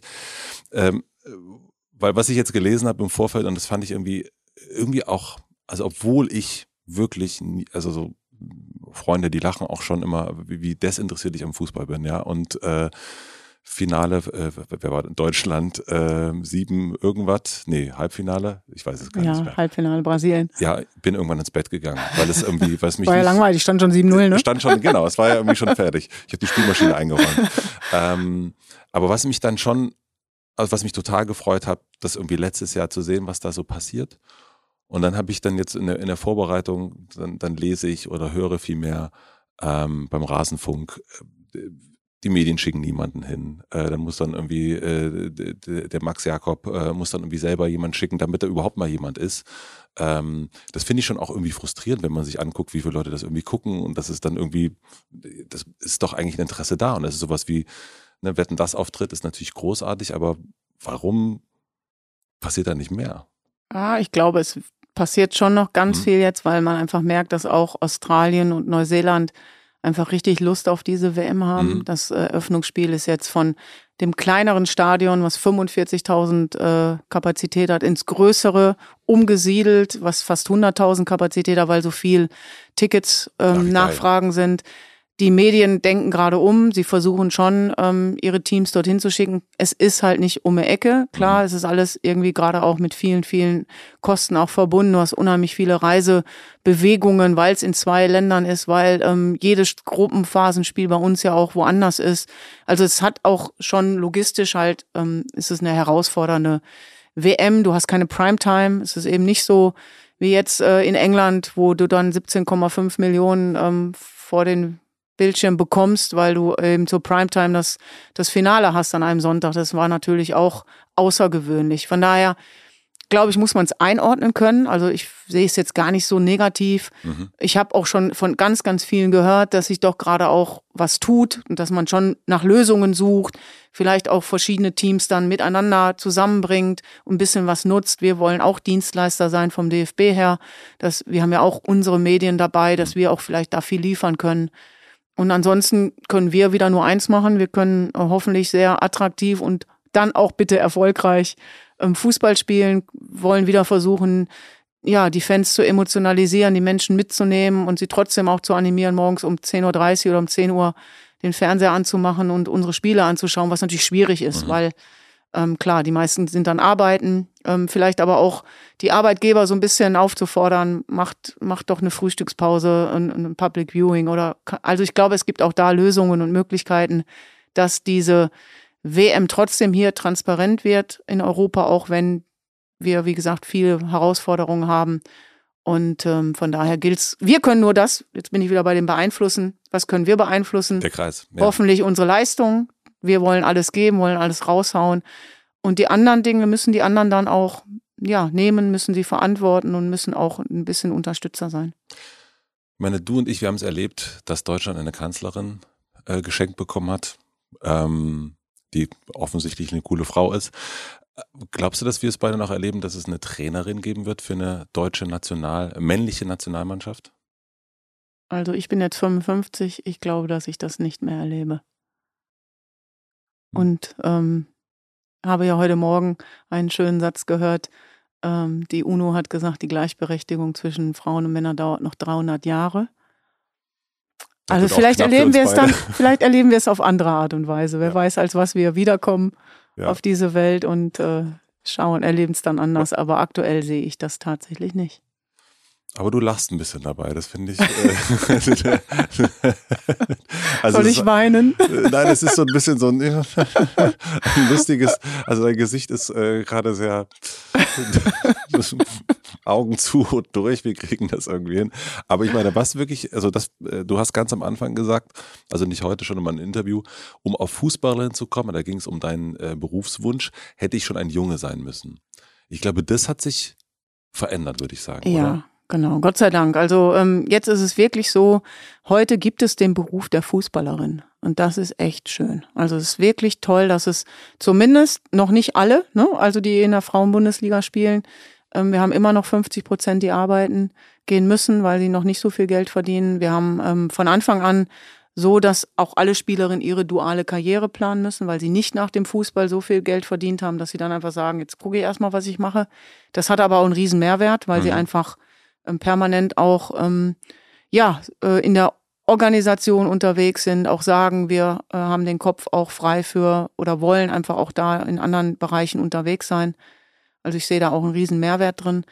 Nichtsdestotrotz ähm, haben wir noch was zu tun. Also wir sind strukturell noch nicht da, wo, wo ich gerne wäre. Das braucht, glaube ich, auch noch ein bisschen, aber wir sind gerade auf dem Weg. Mhm. Wir haben jetzt wieder was angeschoben. Wir hatten eine Phase, wo es schon in viele richtigen Richtungen ging, dann ist lange stagniert, es ist sogar ein bisschen zurückgegangen. Und jetzt durch diesen ersten Erfolg bei dieser Europameisterschaft, durch die ähm, Dokumentation von Warner Brothers, die wir ja, die sehr erfolgreich immer noch läuft, die auch weitergeführt mhm. wird, ähm, sind wir sichtbar geworden. Ähm, wir sind äh, transparent geworden in dem, was wir so tun und lassen, auch außerhalb des Platzes. Wir schaffen gerade weibliche Vorbilder. Also wir haben mittlerweile ähm, Menschen, die ins Stadion kommen und tatsächlich ein Trikot haben, wo ein weiblicher Name draufsteht. Und das war vor, selbst vor fünf Jahren noch nicht so. Das sind toll alle ins, mit einem Trikot von Messi oder mhm. Groß oder wer auch immer Müller ins mhm. Stadion gekommen und heute steht da Oberdorf und Pop und Lattwein und also ich finde es großartig, ist mhm. echt schön gerade, was da passiert. Und das ist genau das, was wir wollten und wofür wir tagtäglich auch arbeiten. Und diese Shirts, werden die von Männern und Frauen getragen? Ähm, ja, es gibt ähm, mittlerweile wirklich ja ein Trikot, das ist auch schön und es wird auch tatsächlich von Männern getragen die dann auch ähm, einen weiblichen Namen hinten draufstehen haben. Und das ist, glaube ich, das größte ähm, oder mit die größte Anerkennung, die wir, die wir haben, die wir erreicht haben.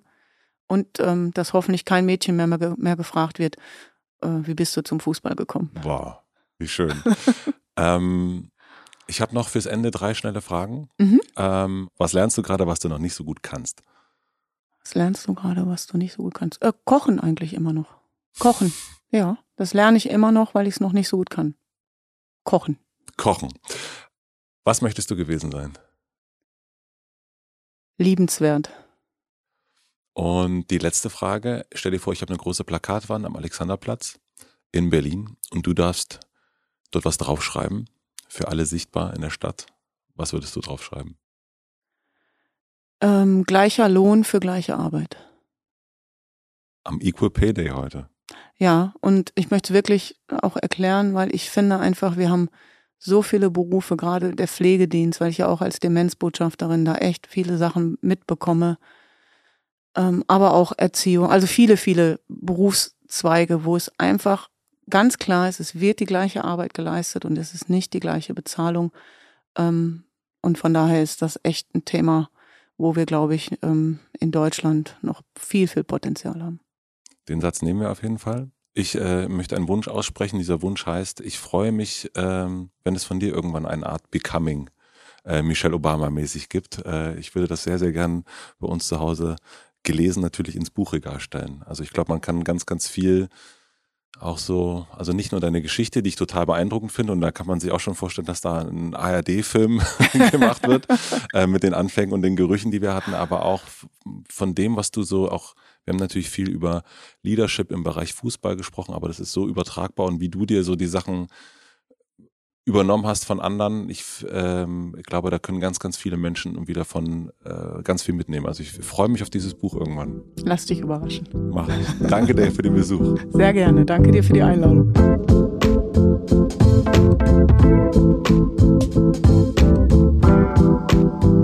Das war Martina Voss-Tecklenburg. Vielen, vielen herzlichen Dank fürs Zuhören. Mich hat diese Begegnung wirklich beeindruckt, weil in Martina Voss-Tecklenburg so, so viel drinsteckt. So viel spannende Geschichten, so viel Anekdoten, so viel Klarheit auf der einen Seite, dann aber auch die Offenheit, sich weich zu zeigen. Das ist wirklich eine unglaubliche Bandbreite, finde ich. Und das macht diese Frau so spannend. Schön, dass wir uns begegnet sind. Ich habe vor allen Dingen das Wort Perspektivwechsel mitgenommen, weil ich glaube, das ist das Wort, was sie am allerhäufigsten benutzt hat. Und man merkt auch, wenn man ihr gegenüber sitzt, wie wichtig ihr das ist, sich dem immer wieder zu vergegenwärtigen. Außerdem fand ich das Konzept der Kreise sehr nachvollziehbar, also die Kreise, die man beeinflussen kann oder nicht. Und ja, wie schon ein bisschen erwähnt, die Stärke auf der einen Seite wenn sie über ihre eigenen Schwächen spricht. Sehr, sehr beeindruckend. Vielen, vielen herzlichen Dank für den Besuch, lieber Martina. Ich drücke natürlich für den Sommer die Daumen.